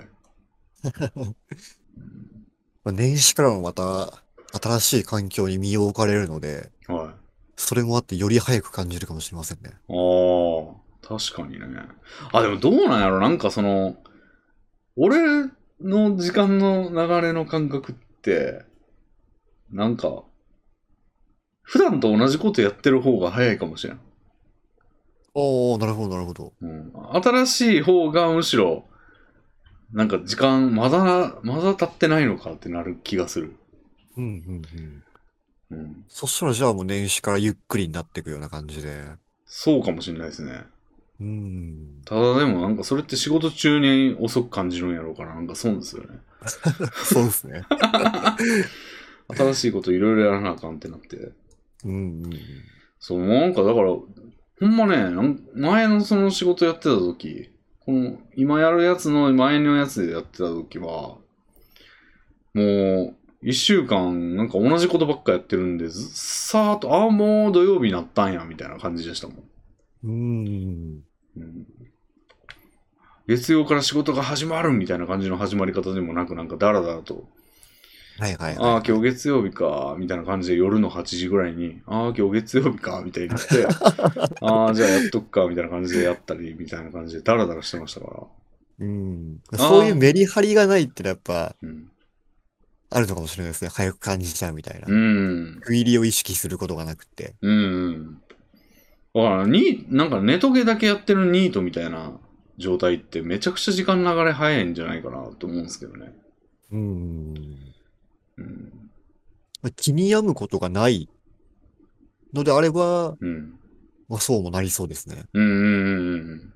やっぱイベントがないとなんかハッとしないんじゃないですか。あの、人生ゲームの強制的に止まらされるマスみたいなのが、ないまはいはいはまいもうダラダラダラダラ進んでると、ああ、もうこんなところまでみたいな、うん。来ちゃってるみたいな感じになって、うんうんうんメリハリというかイベント多い方がなんか、うん、充実というか時間あたりの充実度合いは高いんかも。そうですねうん。僕、それで言うと結構、最近はその、イベントだったりとか、リアルのイベントだったりとかっていうのも、ちょっとずつは出てきたりしたので、あ、そういえばなんか前回の時にあの、アイマスのライブがどうなのに、ようやく現場に行けるみたいなことを言ってましたけど、なんかあの後聞いた話だとなんかまたちょっと中止になったとか、いやー、そうなんですよ。そのライブっていうのが、うんあの、来週9日、10日にあるんですけど、うんうん。それが、あのー客入れてやる予定だったっていうのが、無観客ライブに変更になっちゃって、いああ、なっちゃったんですね。や、そこちょっと悲しいとこでしたね。アイマスのライブですよね。そうですね。それ、じゃあもうなんか行けるやつはない感じなんですか、全然。と直近で言うと、一応まだまだライブの予定はあるんですけど、はもうそれらがどうなるかは分かんないって感じいですね。。その場合って払い戻されるんですかそうですね。払い戻しになりますね。あ、な12月中とかどうでした12月中は、はいあの、アイマスじゃない別のうん。やつのイベントには行ったりしてましたね。ああ、それはやってたんですね。そうですね。うんまあ、年末のタイミングでちょっと感染者数が急増みたいな感じになってなんかすごいまたドタバタしてましたもんね。そうですね。そのイベントも結構その中止にするかどうかっていうのをあーだいぶ検討されたみたいだったんですけあど、ー無事行けてよかったですね。なるほどなるほど。いやだってもうなんか年末のタイミングでうん感なんか東京都1300人とか言っててうーん。とてつもなかったですね。そうですね。うん、900、1300みた いな。うんなんかダビスタいやでもそのあのレースみたいですね。なんか4歳上900万したみたいな。で1500万したみたいな感じの スケールで増えていくじゃないですか。なんかあるじゃないですか。あのレースのクラスみたいなやつ。3歳未勝利。ありますね。あんまり詳しくないですけど。 500万した、900万した、1500万したみたいな感じの、あのペースでどんどんどんっていう感染者数が増えてって、うん。勝ちまくってるやんみたいな。懐かしいですね。なんか最近スイッチでダビスタが出たとか聞いたんですよね。ああ、なんか出たみたいですね。うん。なんかちょっと久しぶりにやってみたいなと思いつつも、ちょっとゲームが渋滞してるんで、俺。手出してないんですけど。うんうんうん。うんゲームもね、大変さ、なんか日本一ソフトウェア好きなんですけど、俺。はいはいはいあはい。の、ディスガイアとか出してるところ。うん。あっこのメーカーのゲームやってるだけで、なんか、ゲームライフが過ごせそうなぐらい、なんか、ボリュームがすごいんですよね。うん。レミンさん自体はめちゃくちゃこう、やり込みするタイプですもんね。そうですね。うん。あの、今、そのやってるのが、ガレリアの迷宮と魔女の旅団っていう、なんか、ダンジョン潜りゲーやってるんですけど、はいはいはい。まあ、とてつもないですね、あれ。そうですようね。んなんかすげえレベル上げしてて、なん、なんつうんですかね、経験値がっぽり、えー 経験値がっぽり、なんていうんですかね、あの、編成する、なんか5人、5パーティー、5、5ユニット作ってパーティーでダンジョン潜るみたいな感じなんですよ。うんで、そのユニット一個一個に、そのなんか、型みたいな、その、なんかどういう編成、その、難しいな、説明が。ユニット一個が、その何人かのグループなんですね。はいはいはいはい。で、そのグループを5つまで置けるみたいな感じで、だから最大では40人パーティーとかで行くんです よ。めちゃくちゃ多いですね。そう。で、1個あたり最大8人まで行けるのかうんな。8×5 で40と、みたいな感じなんですけど、その8人のなんか編成の仕方を、その、手に入れたパーティー書みたいな、パーティーの書みたいなやつをはめ込むと、その方のパーティーができるみたいな感じなんですよ。おーなるほど、なるほそど。うユニットになんか例えばなんか一人ぼっちゆ一人ぼっちの書みたいなのやると一人しか置けないみたいなうんうんうんうん。でそれも 経験値がっぽり書みたいなやつがあるんですよはいはいはいなはんかい。経験値が3倍もらえるみたいなうんうんうん。それを1個手に入れるのに2時間ぐらいかかるんですねなん かあの地地下の特定の場所に行ってなんかめちゃくちゃ低確率で出るやつがめちゃくちゃ低確率で落とすやつなんですよなるほど。それを2時間ぐらいかけて、で、5パーティー、5ユニットあるから5個集めるんですよ、それを。はいはいだからはい。一月やり込みですね。 1 12月31日はそればっかりやってましたね。 永遠にそれやってましたね。うん。いや、そういう作業をそう根気強くやれる人ですもんねう。ん。そうなんですよ。でそれ、やったりしてんですけど、そのうんメインストーリーが全然クリアできなくて、敵が強すぎて。そうなんですね。そう、もう最後の最後のはずなんですよ。最後の最後のはずやねんけど、ボロクソに負け て。で、なんかあの、そのレベル99まであって、それで転生みたいなのできるんですよ。またうんうん1に戻してっていう。うんうん。ただ1に戻すと、その、なんていうんですかね。そのキャラクターのベースの強さがちょっと上がるみたいな。はいはいはいはい。で、そのベースの強さはもう1から99とかまであるんですけど、うんうん。なん、かクリアしないと99までなんですよ、そのベースの強さも。うんうんうん、で、多分、クリアすると999までいけるようになるんですよ。おーで、、俺、ほぼ全員99にしたんですよ、ベベースの強さを。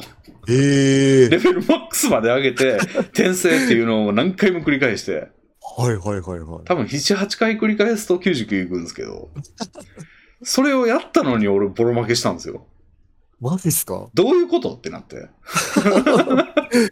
どうしたらいいのみたいな。まあ多分変、はいはいはい。なんていうんですかね、職業とかが悪いんですけど、おーなんかそこまでガチらないとクリアできないのかよ、みたいな。なるほど。感じで、どうしたらいいんだって感じでね。でもなんかその、ラスボス倒す用の書みたいなのがあるんですよ、さっき言ったやつの。へえ。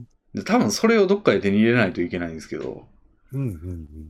それも大変なんですよね。めちゃくちゃ歯応えあるゲームっす歯ね。応えがすごい。で、俺も早くストーリー見たいから、なんか難易度す一番簡単なやつに下げたのに、はいはいはい。それでもボロ負けしたんですよね。どうなってんねんと思って。容赦ないっすね。容赦ないですね。だからこれほんま、スチームのあのなんか、クリア率というか、トロフィー獲得率みたいなの見たら、通常クリアでも1%ぐらいなんちゃうかと思 って。うんまあ、とてつもないですよ。でそれやってたらもういつの間にかディスガイア6が多分発売になるんで、1月末に。おお。もうで、日本一ソフトウェアについていってたらもう全部のゲームライフは全て埋め尽くされますよ、多分。 でも僕も日本一ソフトウェアのゲーム、うん高校生ぐらいの時とかにそれこそリスガイアやったんですけど、うん。そんなにハマらなかったっすね。やっああ。ぱ最初はそのめちゃくちゃレベルが上がるっていうのは目新しさあって楽しかったんですけど、うん。だんだんとそのやっぱ繰り返しの作業だなっていうことに気づいて、はい。そこで多分クリアもせずにやめちゃいましたね。ああ。でもその手の作業大好きなんですよね。うーん。大好きやけど、さすがに飽きてくるわっていう瞬間もあるんで、難しいとこなんですけ ど。はいはいはい。なんか、剣士っていうゲームもあって、あもうひたすらやってたやつですよね。そう。あれも拠点を作って、ね、最初はめちゃめちゃ弱々なんですよ。もうその辺歩いてる野党みたいなやつにボロ負けして、下手したらなんかボコボコにされて腕もげたりとか して、あうの、ん腕もげるともう大変、もう戻らないんで、うん。あの、困るんですけど、なんかそれを、こう、いい感じの雑魚と殺し、の死闘を繰り広げて、で、ボコボコにやら れてベッドで寝て治療を待ってっていうのをやると、ちょっとずつ耐久度が上がってって、うんうんなんか結構戦えるようになってきてみたいなのやるんですけど、はいはいはいはい。もうそれがもう、こっちが20人パーティーとかなんですよ、また。うんうん。それぐらい集団で行かないと勝てないみたいなはいはいはい感じはで。い。で、それでなんか、目標はその、いけすかねえ宗教の街があるんですよ。うんうんいけすかねえ宗教の町があって、なんか、こっちが拠点構えてると、なんか、あのーなんていうんですかね、あのーザビエルみたいなやつが来て、あ の、布教していくんですけど、はいはいはいはい。その布教に応じないと襲ってくるんですよ。 で、なんかその襲ってこないようにするための方法は、なんかそいつから経典をもらうんですよ、まず。はいはいはい。受け取りたくないんですけど、もらって。で、これはなくさないようになって言われて、なくすと大変なことになるんです よ。で、なまた襲ってくるんですね。ね、そう、襲っ多分、経典をどうしたみたいな感じで襲ってくるんですよ。だから、アイテム欄が圧迫されるんですよ。うんで、その圧迫されてる状態を甘んじて受け入れて、で、向こうの要求は、そのなんか定期的にやってくるんで、その経典を持っていってリーダーが。うんで、相手が言うことを復唱するっていう、あの、クソおークソみたいなことやらされるんですよ。その選択肢がいっぱい出てきて。 はで、いはいはいはい。相手がなんか、なんと、例えば ABCD って言ったら、こっちもその選択肢の中の ABCD をクリックして、っっていうを。のを8回ぐらいやらされるんですよ。ええで、。毎回毎回こっちが農作業とかに精を出してんのになんかやってきて は、その、話しかけに行って選択肢を出さないといけないみたいなことをやらされて、こう、プレイヤーのストレスが溜まっていくわけですよ。うんうんうんで、いつかぶち殺してやると思いながら。 いつかこのやつ、で、選択肢に常に、うるせえしねえみたいなやつがあるんですよ。なるほどそ。の選択肢の中に。うんうん、で、それがなんか、多分選択肢ランダムに並んでて、うんうん、間違えてクリックしないようにしないといけないんですよ、そ の。たまにこう2番目とか4番目とかにあるんで、それが。はいはいはいはい。間違えないように相手が言ったことのそのままの選択肢を カチカチカチって選ばされて屈辱だわと思いなが らでいつかぶち殺してやるって思いながらうでんそのだから死ねうるせえ死ねっていう選択肢を選べる日を心待ちにしてるんですけどはいはいはい。なかなか強くならないんですよねあめちゃくちゃ強いですね、宗教側も。宗教がめちゃくちゃ強いんですよななんか、初期ステータスこっちで攻撃力1とか、あの攻撃はいはい防御力2とかなんですけど、そのやってくるやつらは攻撃力75とかなんですよね。おお。で、死闘を繰り、なんかそのや雑魚の野党とかと死闘を繰り広げて、5回ぐらい死闘を繰り広げて1上がるみたいな感じなんですよ。うわぁそれで考えるとめちゃくちゃ強いっすね。そうそうそうそう。だからもうそんな攻撃力がなんか70倍ぐらい違うようなやつと戦っちゃうと、相手の一撃で腕飛んだりとかするんで、うんもう絶。対戦っちゃダメなんですよ。うんうんうん。だからもう、ほんま慎重に慎重 にやりながらみたいな感じですよ。ほんま腹立つあいつら、いつかぶち殺してやる。それまだ殺せてないですね。で、その宗教、そのやってくるやつは、まあ、あの、どうぞどうぞ、お茶でもどうぞ、あ、ABCD です、みたいな感じで対応してるんですけど、そのなんか、は、あの、その宗教勢もなんかいろんな町があるんですよ、いっぱい。はいはあいの、はいはあい辺り一帯にその勢力をがあって、い。うんそれの。端っこみたいなところに一回攻め込んだことがあって、おお。 で、なんか門番を皆殺しにしましたね、一回。おお。門番だけですか門番だけっすね。ちょっと街中に入ると、 ちょっとあの、弓で撃たれて死ぬんで。おーさらに屈強な兵士たちが。そう。で、そいつらはなんかあの、ロボットを敵対視してて、ロ はいはいはいはいロボッ。トは最悪だみたいな価値観なんですよ。ほうほうほうで、ロボットのやつ一人でわーって門番のところに行って、じゃあ、うんああ、ロボットだってなって襲ってくるんですけど、はいはいはいその状態でロボットがこう、あの、 待ち伏せして、つつもたせみたいな感じ で、待ち伏せしてる奴らのところにわーってその門門番だけ連れてきて、全員ボコボコにしてみたいななるほど。感じでようやく勝てるみたいな。うんうんうんだからそのロボットを向かわせて、わーってややってこさせてっていうので、ようやくちょっとだけ留飲を下げたんですよ。うん。まだまだですね、それは。まだまだなんですよ。やっぱもう大手振ってう、ん正面から正々堂々街に乗り込んで、そうですね。もうこっちの目 打ち滅ぼさな いと。目標としてはもう、数人で行って街中皆殺しみたいなのが、それはこっちの生徒多分150ぐらいいるんですけど、うん。 150手みたいな。いつまでやらなあかんねんみたいなうんうんうん感じなんで、まあ、たまにちょくちょくやってますけどね。だから気そがう、長いゲームですね。その作業でももう多分、普通の人はできないと思うんですよ。もう途中で絶対飽きると思うんで。俺、俺でさえ飽きかけなんで。だかうん。ら、ちょくちょくやってますけどね。うんうん。そういうタイプのゲームがやっぱ、ど一番続くのはそういうタイプのゲームですね。ああ。うん。いや、僕はやっぱりもう最近はうん。短時間でうん。楽しさをすぐ味わえるみたいなゲームにああ寄ってってますね。ああ。以前のラジオではちょっと話したスレイザースパイアもそうでしたけども、うんうんやっぱあれとかはもうすぐもう遊べて、うん。うん。すぐ頭を悩ませる瞬間が来るじゃないですか。ああ、そうですね。でもそれ、そのサイクルが短ければ短いほどうん。楽しいなっていうので、おお。うん。それってでも、それやってる時ってそれしかやってないでしょ。そうですね。その、もう100%意識はそこに集中してるじゃないですか。そうですね。俺なんかあんまりそのやり方が、あれで、うん。なんか、なんかやりながらやりたいんですよね、ゲーム。ああ、なんかこう、うん。動画とか垂れ流しながら。そうなんんです、そうなんです。あだからまさに自分のこのツーショットとかを流しながらとかやったりするんですよ。あ、はいはいはいはい。まあ、それだと、その意識集中だと逆にちょっと煩わしいというか、あうん。集中してやっちゃうと、それしかできないんで、そうですね。うん。僕も、まあ、作業用 BGM として、それこそそのスレイザースパイアやりながらう、ん。動画とかラジオとか流したりするんですけど、ああ。なんかそういう時はもうその意識はうん完全にゲームの方に持ってっちゃうんで、うんうん。なんか内容を聞かなくてもいいなっていうものを選んで流してますね。ああ、なるほど、なるほど。うん。それこそもう15分に1回そっちに意識を持ってくレベルでもいいなみたいな。ああ。それやとなんか俺消しちゃうんですよね。うるさいなと思って。ああ、なるほど、なるほど。うん。僕一応なんか鳴ってるもんは欲しいなっていうのはあるんですよね。ああ。ゲームやってても。うん。その場合やと俺音楽になるのかな。ああ、なるほど、なるほど。うん、意味のあることあんま言ってほしくないみたいな。うん。うん。でもなんかどっちかというとその満足感が高いのはなんか意味のあることを流しながら片手間にできる作業をやってるのが一番良くて。うん、うん、うん。うん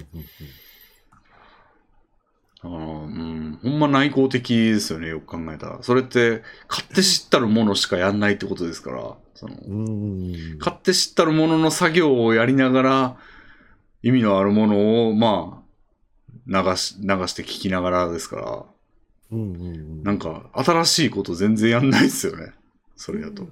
なるほど。うん。ああ、でも最近、でもなんかそれじゃ良くないなと思って、なんかスマホアプリのおうなんかゲームとかってあんまやってないなと思って、はいはいはいはい。なんか最近そのプリキプリのおしりさんの回でおすすめされたやつを買ってみたんですけど、おお。何やったっけな。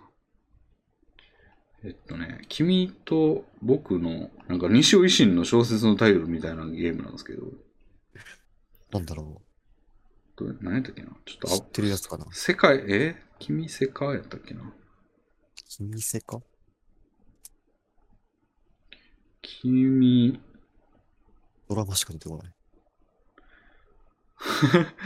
えっと、ちょタイトルが覚えられへんな、これ。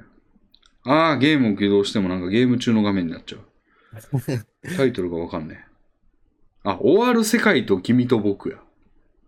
あ、聞いたことないかな。終わる世界と、うん。君と僕。うん。っていうのをお勧めされましてね。へえ。これなかなかね、面白いですね。アドベンチャーゲームなんですね。そうですね。これでも個人が作ったんかと思ったら法人なんや、これ。うーん。なんか、ストーリー的にはまだ全然よくわからんっていうか、ストーリーほぼないというか、まだ今のところ。うんうんうんなんか、世界が滅亡状態みたいになるんですよ。日常からいきなり。うん。はいはいはい はなんか多分核戦争みたいな感じなんですけど。い。うんなんかし、学校で飛行機に乗ってたみたいな感じなのかなうんう学ん校旅行で。でなんか、どっかに不時着して、うんうんうん。で、なんか自分ともう一人の女の子しか生き残ってないみたいな。はいはいはい。で、海岸で探索して、食料とか手に入れて、なんか生き残るみたいなやつなんですけど、うめちゃくちゃ難しいんですよ、なんか。おー、なるほど。うん。なんか水飲んだら被爆するし。ええー。なんか人だと思って人に話しかけたらなんか食料全部奪われたり。おー、ハードですね。なんか一日一個、いその女の子の分も合わせたら2個食料を使うのに、うんなんかもう食料が6つぐらいあると、なんかネズミが湧いてネズミが全部食料食ったりするんですよ。ええだから貯めとくとかもできなくて、ー。はいはいはいはい。何これめっちゃむずっと思って。おー。うん。なんか結構生き残れたな、20日ぐらい生き残れたなと思ったらなんか吹雪が始まって、一切外に出れなくなって、なんか餓死して死ぬみたいな。はいはいはいとはい。かで、なんじゃこりゃみたいなうんうんうん。感じのゲームやってるんですけど、なんかテキストベースで全部。はいはい。なんかこう、ちょっと一昔前感ありますね。うん。これね、割と、どうやったらクリアできるんだろうなっていうので、ちょくちょくやってますね。おお、うん。なかなか面白いですね。いいですね。うん。まあ有料ゲーというか、ちょっとした Steam のゲーム買う感覚で買ってもいいのかなっていううんうん。感じがしてきましたスね。マホのゲームは全然手出してないですね。うんうんうん。でも意外とこう、なんか探せば面白いのあるんじゃないかなっていう。うん。うん。確かにう、んありそうですね。うんまあそういう系もちょっとやっていこうかなみたいな。おあお、いいですね。作ってみたいっていうのもあるし、なんかどういうのが売れてるのかなみたいなのを調べる意味でも。うんうんうんう。んいや、ちょっとあの、すいません、言いづらいんですけど、はいあの、めっちゃうんこ行きたいんで、ちょっ と、一旦休憩にしていいですかわかりました。ちょっと、すいません、俺が中座するっていう感じですけど、どうもです。どうも です。ちょっと今の間に、はいなんか最近面白いことあったかなっていうのを考えてたんですけど、はいはいはい、ありがとうございます。ええあのー最近、うん格闘ゲームが今、また面白いですよね。へえ、そうなんだ。はええいはい。あんまりその、レミーさんとお話したことはないと思うんですけど、は格闘ゲーム昔からずっと好きで、い。へえ。そうなんですよ。ああ、そうなんだ。もおうそれこそ、最初は中学生ぐらいの時のうおうお時う。からぐらいで、うんうん。あの、ストリートファイターシリーズをうん、へずっと好きなんですよね。え。うん。どうで、あの、ん自分でやる方にはそんなになんですけども、うんうん大会とかうん。うん。を見てるっていうのがすっごい好きで、うーん。もうそれこそ観戦しながら、うんもう声上げちゃうぐらい好きなんですよ。ええ。おおとかって言っちゃうぐらい本当に。見る線ですか。うん。そうですね、ミルセンですね。は格闘ゲームの言葉で言うと動画勢って言うんですけどあ。う。ーん。いや、最近本当にどのプレイヤーも強くって、うんあの、レヴィンさんも梅原とかってうん。うん聞いたことありますうん。かあいりますあります。や最近その梅原がうん。マジでめちゃくちゃ強いんですよ、また。ああー、なんかまた最近買ったみたいな話聞いたんですけど。あ、そうですね。最近も国内大会を勝って、うん。あの、ストリートファイターの世界大会であるカプコンカップの出場権を勝ち取りましたね。はあ。すげえですね。うん。アジア大会だったんで、お日本、韓国とかそのあたりの強豪プレイヤーがいる中ではい。 1位になりましたね。なんかあれなんでしょう、あのーやっぱ格ゲーってこう、すその、年齢が上がっていくと、こう、反射神経がみたいな感じで、やっぱ、すごい20代ぐらいの人が一番強いみたいな感じなんでしょえーっと、全然そうでもないですうね。あれ そうなんだ。いや、なんかそれむしで、なんかあのーはいはなんていうんですかね、梅原が、で、それでも今でも渡り合ってんのがすげえみたいな話かと思ったら、そうでもないんだ。そうでもないですねう。ーん。梅原以外のおっさん連中もめちゃくちゃ強いですね。うーん。うん。で本当にその、反射神経どうのこうのでは、うん。もう、絶対勝てないなっていう力の差感じますね、見てるだけで。はあ。ど、どういう点が強さの、につながる部分なんですかね。こう、試合やってる中でのう、ん。あのー細かい戦術というか、うん。選択肢の多さとかうん、うん。ですかね。うーん。まあ、あと、それに対、相手に対する対応力とかっていうと、ところですかね。はあ。まあ相手が変な行動してきても、うんすぐにそれに対処できるみたいな。うーん。それ自は分、の戦法が崩れないみたいな。それはやっぱ、その、経験が生きるってことなんですかね。そうですね。はあ。それでもなんか見る側にもスキルいりませんそれが行われたのだっていう。見る側にもいりますね、もちろん。ああ。やっぱ、なんか、ちょっとだけでもやっぱ触ってるとわかるんですけど、うん。まあ、あとそのプレイヤーの人とかもうん、日々配信とかして解説とかしてくれてるんで、ああ、なるほど。なんかそういうの見たりしてると、うんあの、こう、難しい駆け引きやってるなとか、うんうんうん。細かいテクニックとか、うんうんやってるなみたいなの分かって、ああ、なるほどね。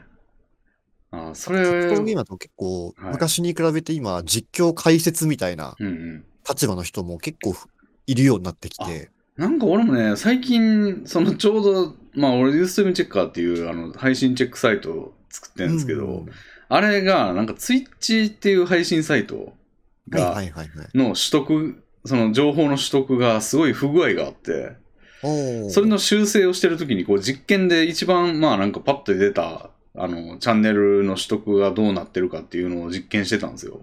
はいはいはい。その時に見てたやつが、EVO、ああ、エボですね。エボってエボいでうす。有名な大会でしょ。 有名すぎる大会ですね。あれをちょうどやってたんですよ、その時。はいはいはいはい。で、そのチャンネルで試験してたんで、結構流しっぱにしてたんですよ、そのチャンネルの。おー。その時に見てたんですよ、ちょうどね。で、ななんか内容面白いなと思って。去年のやつですかね。去年ですかね。なんかね、若手のね、人が優勝したんですよね。なんか負けああ、そうですね。ナウマン選手あ、が。ナウマン、そうそうそう、ちょはいまさにその人でした。ナウマンさんっていう人が、あそうなんですよの、。負け上がりの方から来て買ったみたいな感じだったっけ、えっと、ナウマンは勝ち上がりの方勝でちすね。上がりの方か。はい。あ、負け上がりの方で、佐古、佐古さんやったかな孫ですね。孫さんか。はい。孫さんが来たけど、勝ち切ったみたいな感じやったのかないや、そうなんですよ。あれ見てて、へえ、面白いなと思って、ね。で解説の人が結構言ってくれるんですよね、いろんなことを。うん。多分あの時はハメ子さんですかね。ああそのおかげで何やってんのかは分かったんですよね。うんうんうまん。あ分かってはないんでしょうけど、なんか雰囲気は分かるみたいなはいはいはいはい感じはで、い。それのおかげでだいぶ導かれて、ああ、そういうことだとしたら面白いな、みたいなうんうん。感じで俺も。見てましたけど、あれは確かに知らずに見ても、俺格ゲー全然分かんないですけど、はいはいはいはい。それでも楽しめたんで、うん、解説パワーすごいですよね。いや、そうなんですよね。本当に、その、エボジャパンの時解説やってた人はう、ん、もういろんなとこでもうんう。解説やってる方で、おーめちゃくちゃ解説も上手なのでう、んうんうん。見てて楽しいんですよねう。ーん。あれはコンテンツ足りえるなと思ったけど、まあやっぱ人は選ぶよなっていう感じはありましたね。あ、そうですね、やっぱり。うん。それいやね。うん。はい。面白いでそのすまさにそのエボジャパンの時とかっていうのがう、ん。あのー、勝ったそのナウマン選手が、うん。いわゆる若手っていう分類されるプレイヤーで、うん。で今までその、エゴジャパンっていうのも言ったらその世界大会なんですけど、うん。世界大会でうん若手のプレイヤーが勝つっていうことなかったんですよね。へえ。だからその初めて若手が勝った大会っていうので、はあ。めちゃくちゃ面白かった大会なんですよ。あああの時なるほど、なるほど。うんそういう文脈もあったんですね、あれは。そうですね。で、しかもその、ちょうどう、んあの、3日前の大晦日うん。に、うん。と、トパンガ TV っていう団体があるんですけども、うんうんと、そこにあの、と、まさにその決勝戦った孫選手とかが所属してて、うん。うんで、そこがいといつも、あの、トパンガコンセプトマッチっていうのを年末にやってまして、うん。はで、そのトパンガに関係ある人々が、あの、今自分がこう、興味あるとか対戦したいプレイヤーと、あ。うん。こう、長期戦をするっていう企画なんですけども、えー、長期戦ってどういうことですかこう大会とかだとうん、基本的に3先の勝負なんですけども、三先。はい。先に3回勝った方が勝つっていう。三回っていうのは、なんかあれって、二、二回、に、に、え二個、二回勝ったら勝ちみたいな感じじゃないですか、あれって。二回っていうのは、あの、なんか、ラウンドワン、ファイみたいな感じで、うーお、うーおとかなって、はいはいはいはでい。もう一回勝ったらもう終わりじゃないですか。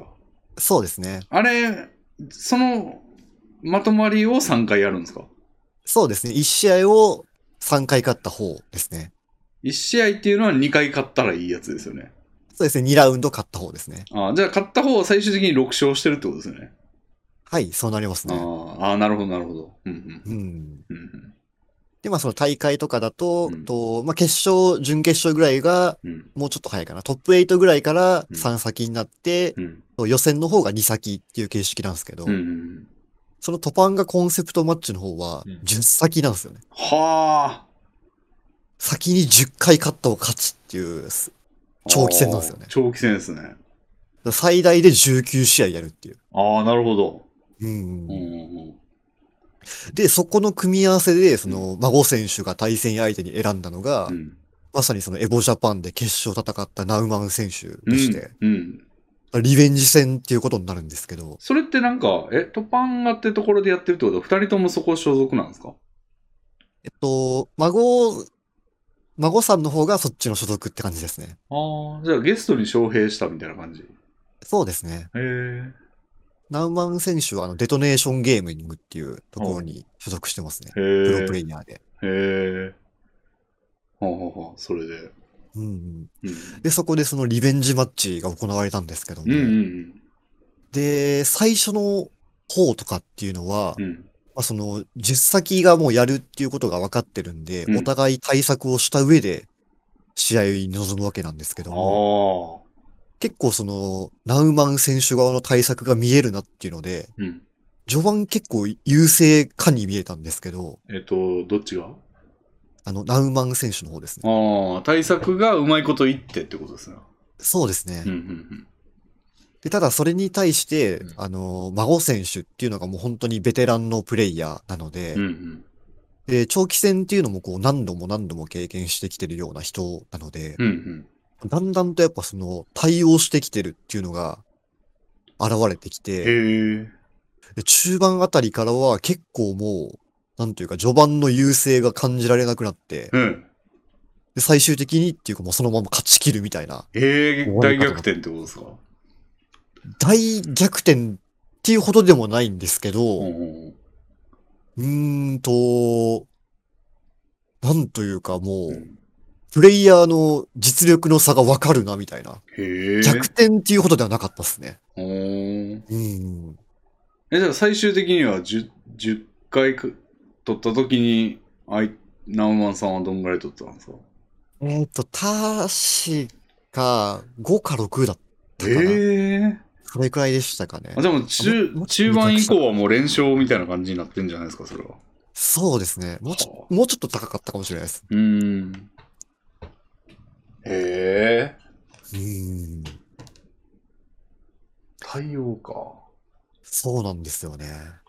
それってなんかキャラとか途中で変えれるんですか今回のルールだとキャラ替えはなしでしたね。ああ。じゃあなんか、まあ、その、そいつさえなんとかなれば、みたいな。その、使ってる組み合わせというか、その、今回使ってるやつの戦略さえ抑えてしまえば、まあ、勝ち切れるみたいな感じなのかな。そうですねうん。ただ結構ん、あのー、1キャラを極めるっていうプレイヤーの方が割と多くってう、んうん。あんまりその複数キャラ使い分けるっていうのはう、んそこまで多くないですね、プレイヤーとして。だかああ。ら最近はそういうプレイヤーも増えてきたんですけどもう、ん。まあこうなんていうかもううん個人技を極めうてん。ぶつけ合うみたいなのが普通ですね。へえ。でも、得意キャラとかは割とバレてる感じなんですかね。もうバレバレな感じですね。あー なる ほど。あーへえ、いや、なんか聞けば聞くほど、もうほんま将棋なんですよね、結構。あ将あ。棋、ほんまそんな感じなんですよね。もう対戦相はいは手いが何得意なのかも大体分かってるし、うんうん。まあ、羽生さんみたいに何でも指す人みたいな、振り飛車でも何でもかんでも指すっていう人もいますけど、まあ、基本的には、この人はこの戦法みたいなのがうんうん。基本ある感じでだし、その解説によってわかるっていうのももう全く同じだし、うん、で長期戦、早指しとその長い時間の持ち時間のやつだと全然そのベテランの方がやっぱ長い時間やと強いとかおあっお。て、めっちゃ将棋やなと思いながら聞いてましたけど。おお。うんいやね、将棋も見る専門の人もいるし、うんまさにあの前に出ていただいたタロチンさんなんかもうほんまほとんど見る専らしいし、はいはいはいはうん。なんか、でもその楽しみ方ってもう楽しみの、なんていうの、楽しいんですよっていうのはもうめちゃくちゃわかりますね。い。おお、そうです。めちゃくちゃもう大声上げるほど楽しいですね。うおーとか呼吸を止めちゃうぐらいうん集中してみるとか。あなるほど。その点で言うと、ちょっとあの、それにプラスアルファみたいなステージに今、将棋の観戦は行ってましてね。あのお、そうなんですね。えっとね、今、あの、コンピューター将棋がもうはるかに人間を超えてるんですよ、今。ああ、はいはいはいはい。で、あのー、アベマとかだと、もう、うんあのーそのコンピューターの評価値っていうのが常にその中継に出ちゃってんですよ。はいはいはいはい。だから今、コンピューター的にどっちが有利みたいなのがもう、誰もが見てるやつは全員わかる。対戦者以外は全員わかってる状態なんですよ。ああ。なるほど。そうすると、その見てるやつはもうなんか、どっちが有利っていうのが瞬時にわかるから、その、なんていうんですかね。例えば、その一手で、その、こん優勢やった方が、シュッて逆転することがあるんですね。つまり悪い手を指してしまったっていう。はいはいはい、はでい。それが、なんか、わかんないじゃないですか、普通の人は。そうですね。そんな、この手がそんな悪い手に見えるのかっていう、プロが指しあの考え抜いて指した手が結果的に悪かったかなんて、まあ素人はわかんないですよ。うんうんうん。やのに、マウント取っちゃうんですよね、その見てる側が。ああ、間違えた、はみたいな。はいはいはいはい。で、それが結構ね、あの、将棋の、まあ、比較的ガチなファンの怒りを買ってんですよ、割と。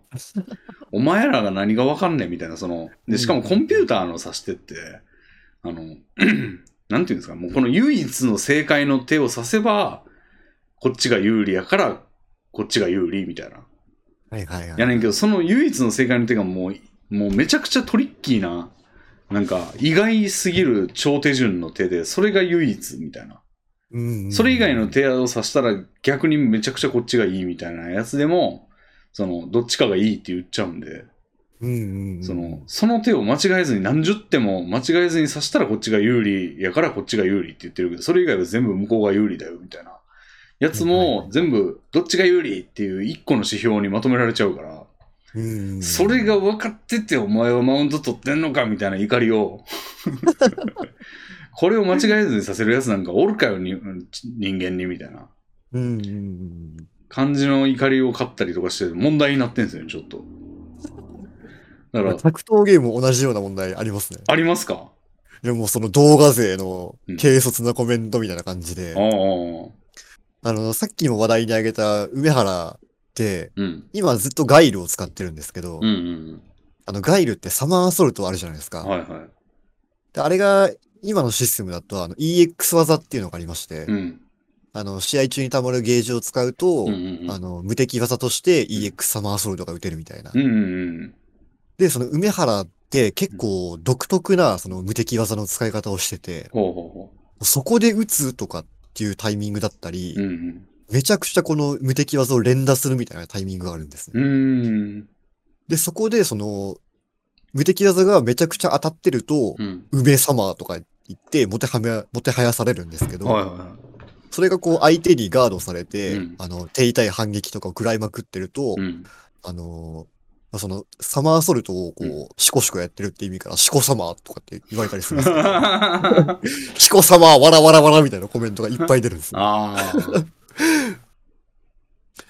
うんっていうので、動画生もこう、軽率な発言というか、ああ叩きコメントとかっていうのが多いっていうので、あ民度が問題になったりしてますねあ。。ああ。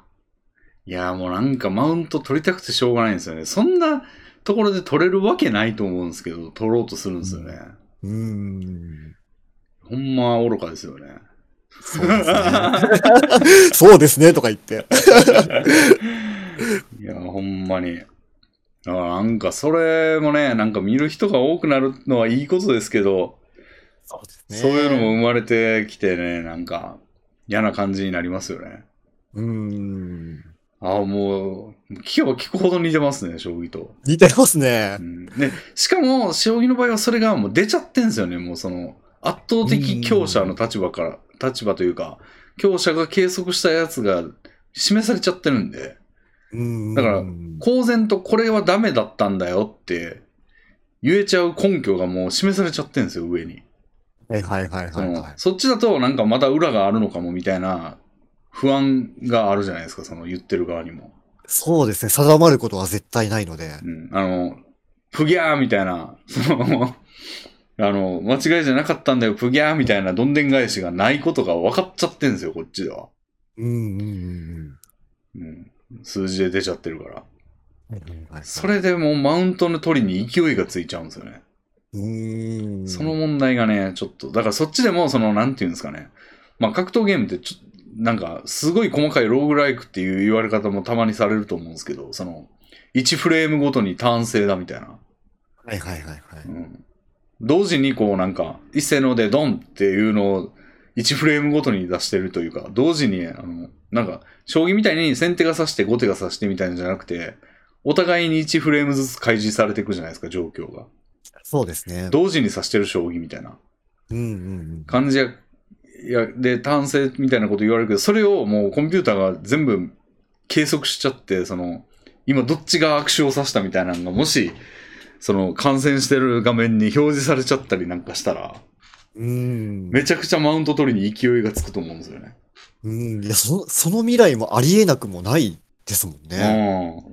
だからそれはならない方がいいですよ多分。そうで すね。いや、どうなんでしょうね。それはそれでまたその新しい感染の楽しみっていうのはうんうん当然生まれると思うんですけど。観戦の楽しみもあるし、それを参考にする格闘技、格闘ゲームプレイヤーも出てきて、レベルが上がったりすると思うんですよ。そうですね。あの、実際将棋もあの、その AI の登場ですごいもう、あの、相場が変わったというか、あうの、ん。 AI の手を参考に、もう人間には正直意味わからん感じやったりするんですけど、圧倒的に強いやつが指してる手なんで、それを取り入れるのが結構有有利というか、その、戦略上有効やったりするんですけど、うんうんうん。なんかそういう戦いというか、その AI をどううまく使うかみたいな戦いにもなってんですよ、棋士って。うーん。なるほど。だから、レベルは上がってんですよ、めちゃくちゃ。はいはいはいはい。現代将棋。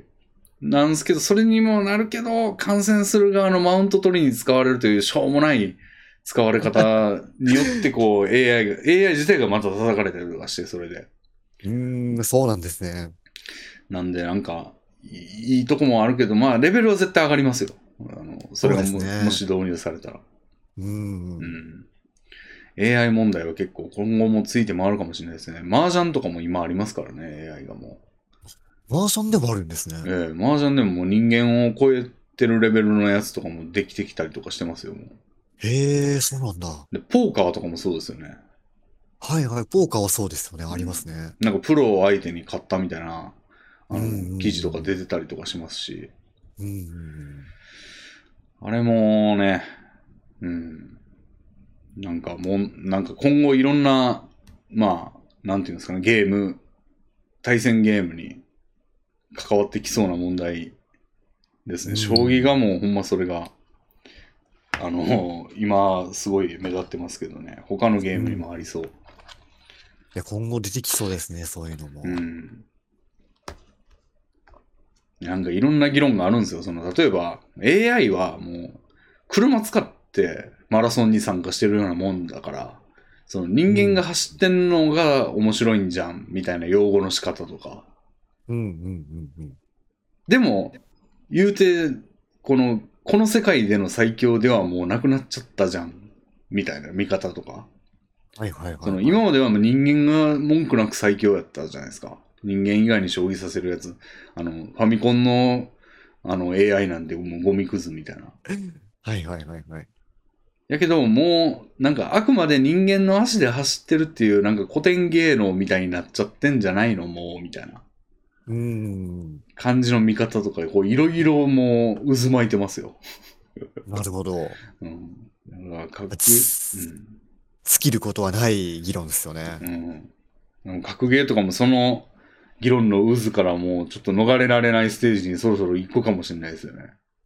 いや、なってほしくない なぁうん、でもレベルは上がりますから。まあでも格ゲーの場合は、あの、ルール自体が変わったりするじゃないですか。かゲームが変わって。そうですね。それに対応するっていうのも、でも最近はその、ルールを教えないでも最強になれる AI とかをなんかあの、Google とかが作ったりとかしてますからね。うん。すごいですよ。なんかルール全く教えないでも強くなれるっていうのが発明されたらしいんですよ。えー、なんかそれゲームとかに適用してみたいな。そうです、そうです。へえ。ルールをもうだから負けながら覚えていくみたいな。はいはいはいはうん。あっという間に強くなってみたいなのがあるから、格ゲーとかももう格ゲーを見せたら、それがとにかく強くなっていくみたいな。い。そうですね。うん。もう格闘ゲームがその本格的にコンピューター入ったら、うん。もう勝てないのはもう自明ですからねう。んうんだって隙を作らないと、うん、人間が勝てるものじゃないし。うん。うん。いやー、大変ですね。大変ですね。まあでも現状で見てる分には、もう一番いい状態かもしれないですね、今がね、格ゲーなんかは。かもしれないですね。うん。ああ、そうですね。でも面白す、面白いですね。うん。ふと、パッと見たとき面白かったんで。おうー。いん。や、ほんとちょっとその話また戻るんですけど、えあの、梅原の個人技がうん、本当に今異常なほど連度が高くって、えほ結構もうストリートファイターって今5でやってるんですけどはも、いシリーズが。う。はその5っていうのもだいぶ長く続いてるシリーズでしてい。、うん。で、まあ当然その長く続いてる分だけうん、もうパターンっていうのが大体こう、プレイしてる人もそうだし、動画勢とかも大体わかってるんですけど、うん。そのもう今までもう散々見てきた、それに対処するのは難しいっていう連携に対して、うん。もう何でもないかのようにと突然対処し始めてうん。で、それとかってめちゃくちゃ反応速度とか求められるんですけど、もうん。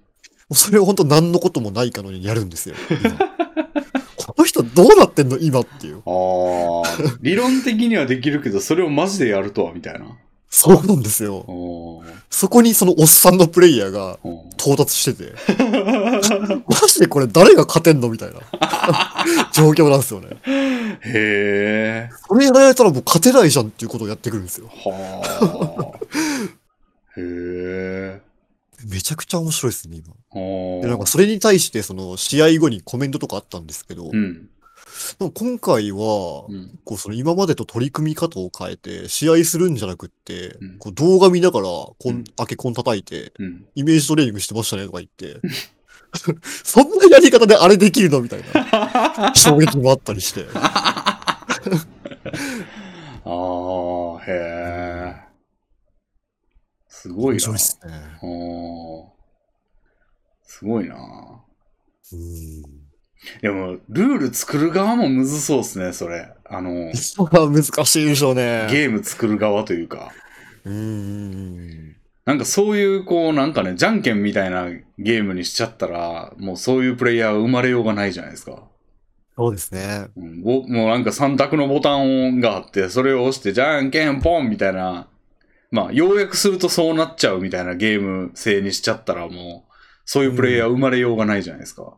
うんうんうん。いなんかそういう余地を残しながらゲーム作るってむずそうっすね。やそう、格闘ゲーム、ストリートファイター5の中でもう、ん。そういうのめちゃくちゃありますね。あなんかあの、シーズンごとに、キうんャラクターの技の性能に調整とか入ったりするんですけあ。どあ、、そうなんだ。そうなんですね。うんうん。まさにそのもうなんか、じゃんけんみたいな連携ができるうん。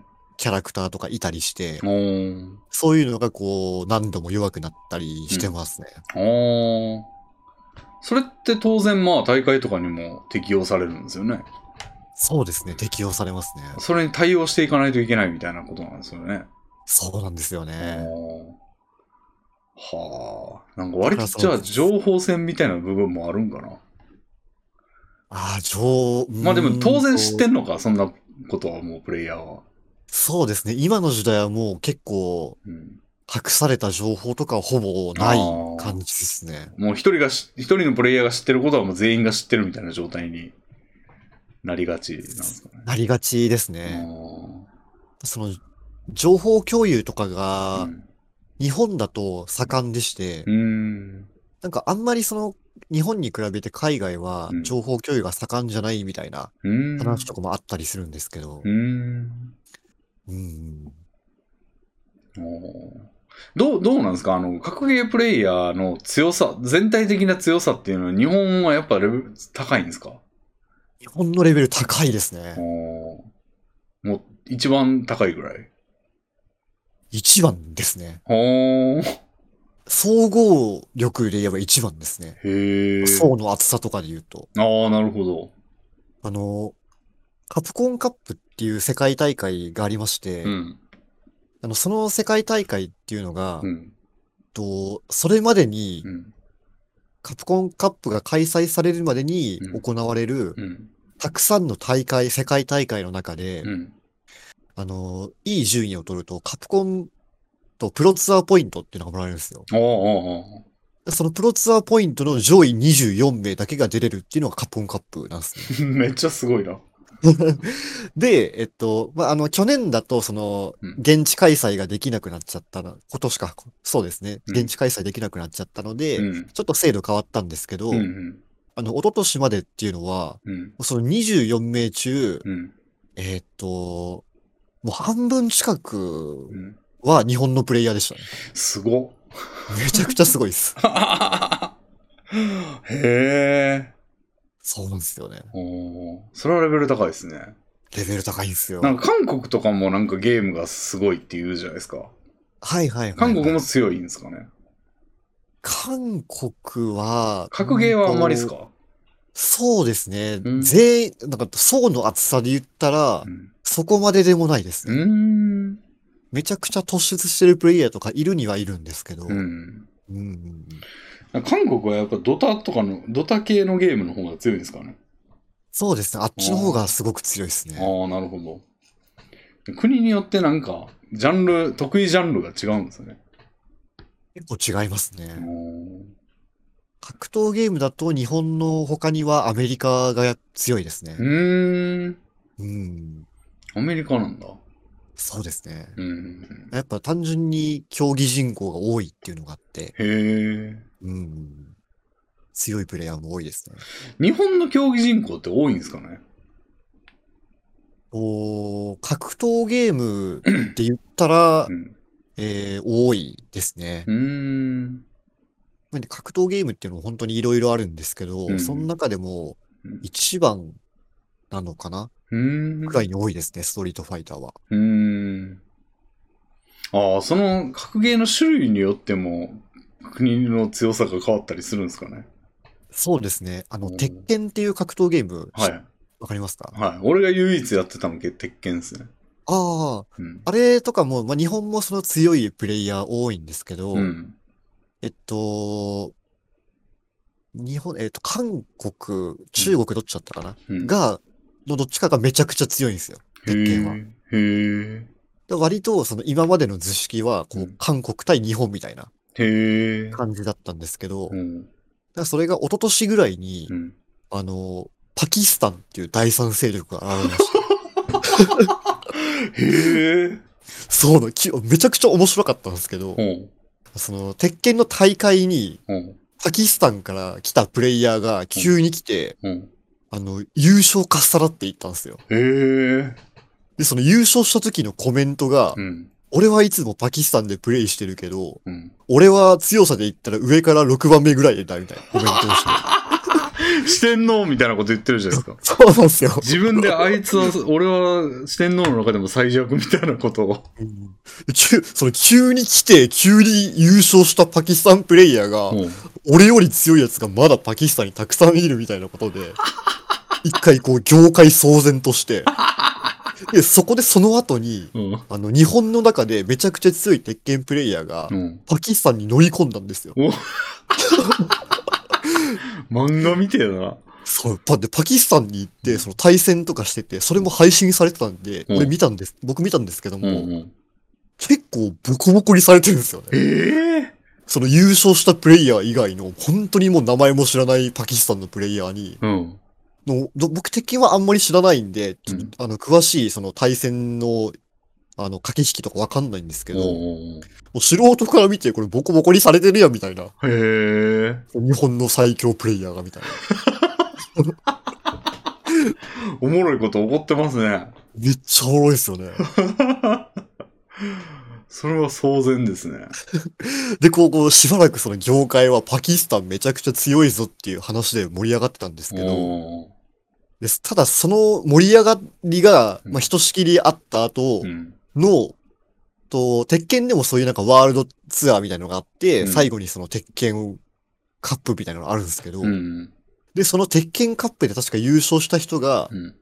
そのパキスタンまで乗り込んで武者修行した日本人だったんですよね。うーん。とかっていうドラマチックな展開があって、ーめちゃくちゃおもろかったっすね。 へえ。それはおもろいですね。うーん。 はあ。パキスタン。 鉄拳ね、鉄拳、そうですね。やってたのはやってたけど、なんかあの、どっかの鉄拳のシリーズで、なんかうんうんビーチバレーみたいなモードがあって、へなんえか。ボールを、ボールに対して技をかけて、はいはいはいはいその威力みたいなんで飛んでいくみたいな、相手の方に。へえ。で、その受けた側も、そのボールに対して技をかけて、また飛ばし返すみたいなモードがあった時があったんですよ。うんうんうんそればっかやってましたね。へえ。 全然知らないですね、それ。なんかパンチとかすると、ふわーって向こうに飛んでって。まあパンチやから弱いんですけど、その、ちゃんとした技かけると、その勢いで向こうに飛んでいくみたいな。やつで当たるとだ。ダメージを食らうみたいな。そ の、ちゃんと攻撃できずに、その勢いで当たるとダメージ食らってっていうのでうん対戦するっていうモードがあって。いや、面白いですね。そうそう。それね、ガード不能技というか、あの、なんか絶対ガードできない技ってあるじゃないですか。はいはいはいはい。あれで攻撃するとなんか、あの、あれは禁止みたいな。その、それでやあーやると自分がダメージ食らっちゃうみたいな。うんうん。やつがあって、うん、なんか俺あの吉宗っていうキャラが吉宗やったかななんか刀でぶっ刺すみたいな技があるんですよはいはいはいはい。なんかめっちゃためなんかモーションでかいんですけどうんだから普通、当たんないんですけど、はいはそいそれやると一撃で倒せるみたいな技があ って俺そればっか狙ってる人やったんですよなるほどなるほど。なんかそれをビーチバレーでもやってしまってなんかあのプチュンって自分が死ぬっていうあ、禁止なんですね、それ。禁止です ね。うん、それありましたね。なんか思う、懐かしいわ。うん。それ、そう、格闘ゲームね。でもなんか結局はなんか普通に対戦すると俺もコントローラーガチャガチャ押してるだけみたいな。うん。でそれで。なんか何らかの技が出るのを待つみたいな。はいはいはいはいな。んか普通に俺がプレイするともう単純に負けるんですけど、そのガチャガチャやってるとたまに勝つんですよ。だからもう 俺ガチャガチャの方が勝てるなと思ってずっとガチャガチャ押してたんで、あの、変なタコができてましたね、指に。はいはいは いはい。いや僕も最初はそのプレイでした ね。そう。で、そいつのコントローラーが死ぬっていう。コントローラーに絶大なダメージみたいなうん。感じでやってたぐらいなんで、あんまり格ゲーはやってないんですけど、まあ、そういう流れは、見てると確かに面白そうですね。めちゃくちゃおもろいっすね。なんかあの、よくわからんけど、梅原がなんかあの、相手のすごい必殺コンボみたいなやつを一個一個寸分の狂いなくガード、ガード、ガード、ガード、ガード、ガードみたいなして、あの、わはいはいはいーって盛り上がってる昔の動画あるじゃないですか。ありますね。あれとかは見てて、うん、すなんかすどうなってんのかわからんけど、なんかすごいんだな、みたいなうん。感じで見てましたね。うん排水の逆転劇っていうので有名なやつうですね。ん。あれもなんか、単純になんかそのガードが成功してるだけやんって画面だけ見てたらな、思っちゃうんですけど、うん。うん、なんか、フレーム、誤差何フレーム以内で入力しないとあれはできなかったみたいな。そうですね。でも、それがこう直感的にわかんないのがちょっと、あの、知らない人が見てもすげえってなりにくいところかもしれないですね。そうですねう。ん。結構いろんな、まあ今取り組みとかしてる、うん改善はしようとしてうん。ますけどうね。ん。手元を映すとか。うん。でも手元映されてもわかんねえんだよな、多分。うん。あ、そう、そういえばその、排水の逆転劇っていうので、うん。あれ、梅原と対戦してるプレイヤーがう、ん。アメリカのジャスティン・ウォンっていうプレイヤーなんですけどうん。う、ん。と彼もまだ現役でプレイしてましてう、ん。で、ちょうど最近そのなんかジャスティン、ツイッターで動画回ってきたんですけどもうん。う、ん。ジャスティン・ウォンが、その、ストリートファイターサードっていう動画になってたゲームをプレイしてて、うん。まさにその同じ状況みたいなところに適面するっていう動画があって、おう。ジャスティンがその顔を出して、あうの、声も入ってる動画なので、うん。あの、なんていうか、相手がその状況めっちゃ誘ってくるん ですよね。なんか、手出したのに、必殺技打ってこいみたいな動きをしてて、おう。で、ジャスティンもそれに乗っかってうん、技を出したら、うん。相手がそれを再現してくるんですよ。で、それで、ウェイウェイウェイウェイウェイみたいな動揺してて、で、相手が最後の最後でミスって、うん。めっちゃ安心して胸に手を当てて、はぁみたいな、するっていう動画あって、めっちゃおもろかったっすね。へえ。ああ。なんかそういうそうあの動挑画発、挑発みたいなんも、駆け引きとしては面白いのあるんですね。うん。まあ、あれはもう、なんていうかうん、真剣勝負というかもう、お遊びの部分ですけどあも、あ。めっちゃおもろかったっすね。うん。なるほど、なるほど。うん。いやー、いいっすね、それ。いやー、もうめちゃくちゃ格闘ゲームはもう、割と人生をかけて楽しむコンテンツっすね、僕 そんなにっすかいや、そうですね。もうストリートファイター以外にも結構、他のゲームの大会とかも見てたりしてて、うんうん。あの、今、ドラゴンボールの格ゲーとかも結構盛り上がってるんですよね。へえ。あれの対戦とかを見てて楽しいですね。へえ、ドラゴンボールの格ゲーって最近っすか結構最近ですね。うーん。と、あの、プレステ4でドラゴンボールファイターズっていうゲームが、うん。と、3、4年ぐらい前かな、に出まして、うん。あの、ギルティギアとかっていう格ゲーわかりますわかります、わかります。あの、そこを作ってる会社が作ったゲームで、へえ。結構なんていうか、その会社が作る格闘ゲームの、うん。とエッセンスを組んでるみたいなうん。ゲームなんですね。うん。っていうので結構もう見てて盛り上がる要素とか多くて、うん。うん。で、まあプレイヤーとかも追っかけていくと、うん。なんていうか対立構図みたいなのもあったり して、すごい面白いですね。はあ。なるほどね。うん。ギルティギアね。ギルティギアはあれでしょ、なんか、何やったっけな、男の娘って書く、あの男の子みたいなあのーをを産んだブリジットっていう凶悪はいはいはいはないやつがいいることで有名ですよね。 そうですね。うん。いや、俺の大学の時に、まあ、留年して同学年になった後輩がいるいたんですけど、はいはい。俺が留年したせいで同じ学年になったっていう後輩がい て、そいつが、まあちょっと、あの、まあ、ホモという か、にな、なやつなんですよ。うんで、その、きっかけはブリジットって言ってましたもん。そうなんだ。うん。産んでましたよ、一人。ホモ。 なるほ ど。いや、人々の扉を開いているんですね。そうそうそうそう。男色になったきっかけはブリジットでしたよ。うん。ほんまにいるんやと思って。うん。なんかその、ギルティギアって聞くともうそればっか思い出しちゃうんですよね。ああ。 でギリティギアも今度新作が出るんですよね。へうん。え。いや、格闘ゲーム界隈はなかなか盛んです ね。 いやー、面白いですね。本当にもう、あと2時間でも3時間でも話せ尽くせます よ。な面白いことありすぎて。るほど。まあまあ、そうか。うん。いやでも、今後ちょっと定期的にうん、話したいですね。そうですね。格闘ゲームニュースコーナーを。 なるほどね。将棋の方はね、俺最近ちょっと見なくなっちゃって、あんまり。はまあ、ちょっと難しすぎる感じになってきたってのもあるんですけど。あ。あ、見てるだけでも結構難しくなったっていうのはわかる感じなんですね。な、なんていうんですかね、その、そのさっき AI が取り入れられたっていう話したと思うんですけど、はいはいはい、そはのい。それを抑えてないと、その、プロでも何やってるかよくわからんみたいな感じになっちゃってるというか、その AI 的な、その、研究をちゃんとしてる人じゃないと、あの、はいはいはいもう感覚が全然違っちゃってて、その、だから、おじさん騎士みたいな、その、コンピューターに馴染みがないおじさん騎士だと思う、その若手同士のその AI の対戦みたいなのをあんまり奥深くまでは解説できないみたいな感じになっちゃってんですよね、もなるほど。う。うん。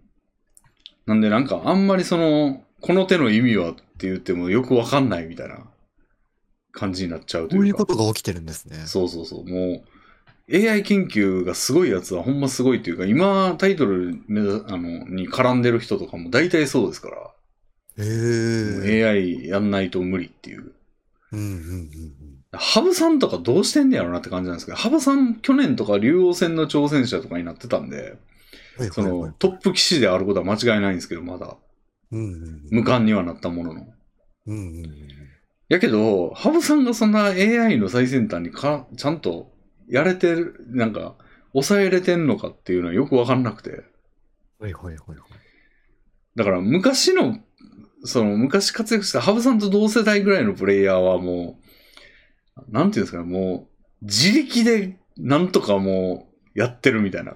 その AI 使ってないけど馬力素強いからなんとか戦えてるみたいな感じへで、え。若手はもうほぼ浮き上がってきてんのはもうその AI を抑えてる人みたいなうんうんうんうんうん。感じなんですよね。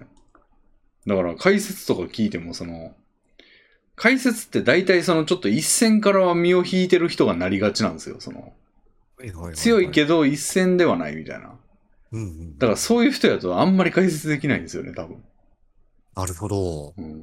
だからもう言ってることがあんまわからんし、高度すぎるし、直感的じゃないし、うん。指してる手が。だからなん結構難解になってきて、なんかちょっと、うーんって感じになってあんま見てないんですよね。なんかそのカジュアルに見る分にはうん、ちょっとその楽しみ薄れちゃったみたいな。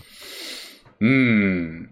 まあ、あと単純にちょっと、あの、追いかける、まあなんかその熱がさ、単純に熱が冷めたっていうのもありますけどね。ああう。ん、なん結構前から見てたんで、俺も。うんうんううん。ん。いうのはありますけど。まあ、今は結構ステージが変わっちゃってますね、もなるほど。う。うん。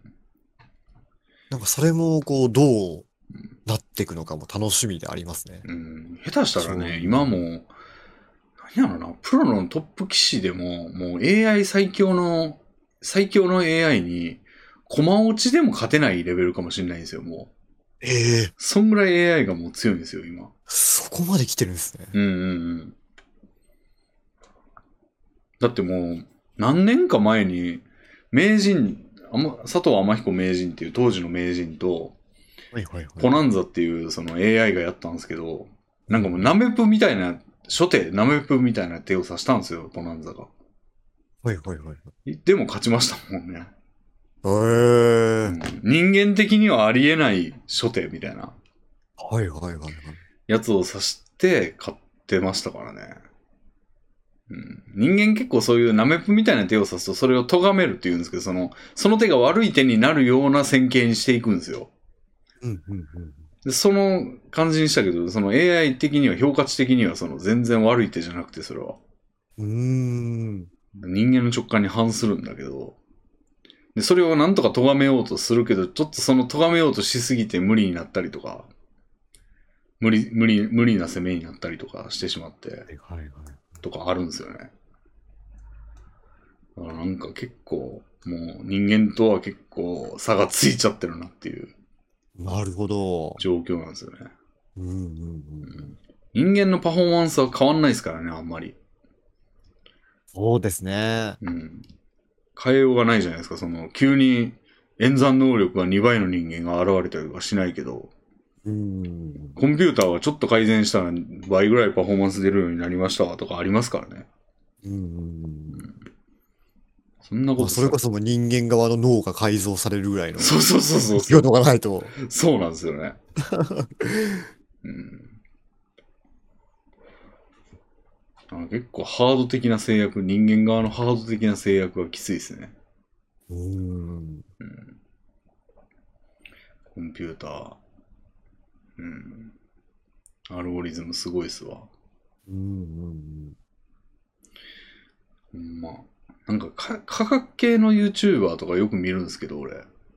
はいはいはい。あの、なんていうんですかね、物理の、この何だとかの法則を解説とか、あのへー熱力学第二法、第二法則解説とか、なんかそういうのたまに見たりするんですけど、うんうんなんか結構まあ、ほんま素人の、なんか危ない発言というか、そんなことないわっていう言われるかもしれない発言ですけど、なんか、学問とかって、見てると、なんか、んまあ、すごい強い言葉を使うと、なんか何も分かってねえなって感じなんですよね。なんか、ほう例えば熱力学とかって、まあなんか熱とか仕事とか、その、熱、熱エネルギーとか仕事エネルギーとかなんかそういう位置エネルギーとかなんかいろんなやつのなんか法則とかを追求する学問って感じだと思うんですけど、はいはい。例えばなんんか熱力学とかって確か、何だか熱力学やったっけな。なんとかの学問は、なんか、例えば平行状態しか扱わないとかあるんですよ。その、うんうんうん。なんていうんですかね。物が動い、こう、例えばペット、ペットボトルの水の状態、中の水の状態とかを考えたりするときに、もうこう、ぐちゃぐちゃぐちゃっていう、こう、振って混ぜるとするじゃないですか。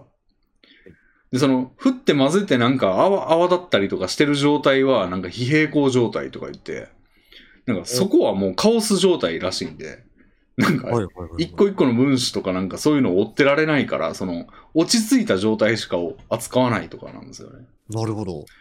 でもなんかそれってさ、なんか日常的にふあるのってもう非平行状態だらけやん。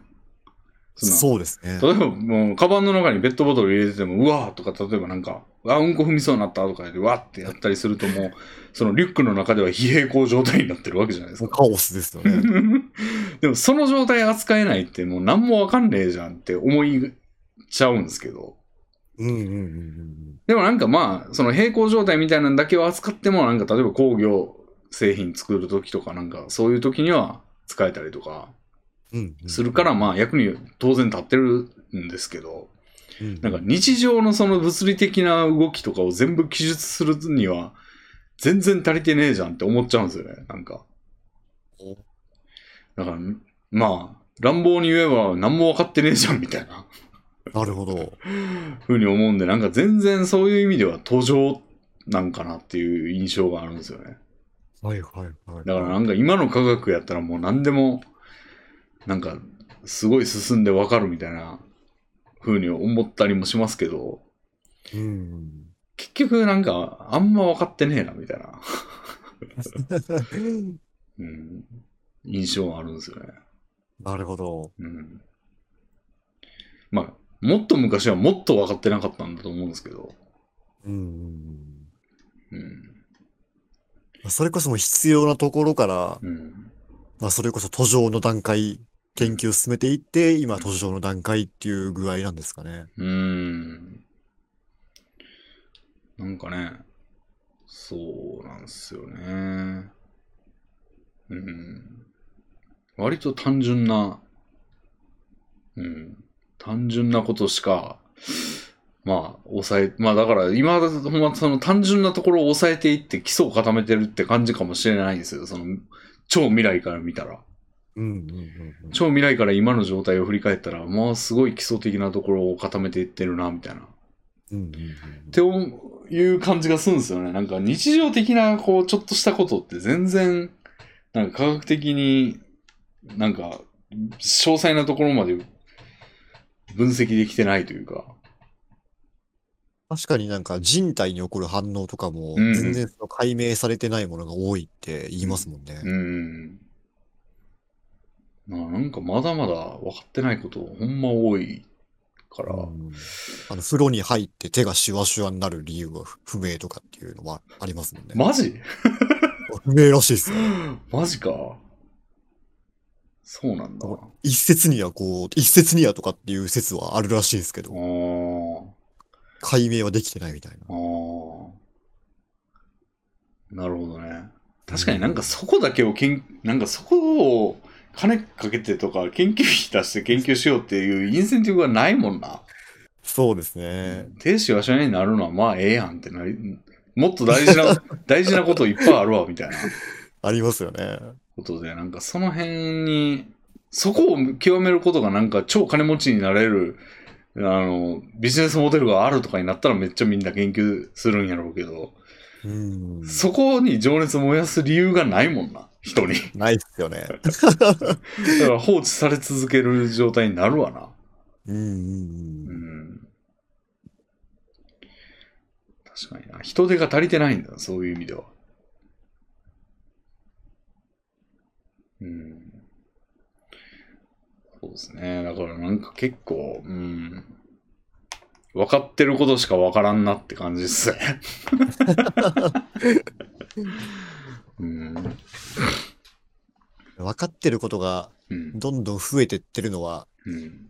まあ生活に役に立ってくれてるので、うんうんいいことっすね。うん。うん。もう天才に頑張ってほしい、ほんま。そうですね。うん。それをなんか我々はもう、親、親鳥が餌運んでくるのを巣で口パクパクしながら待ってるやつですね。 うん。でもそんな感じですね。うんもう。小賢しく、うん。かすめ取っていきたいですね。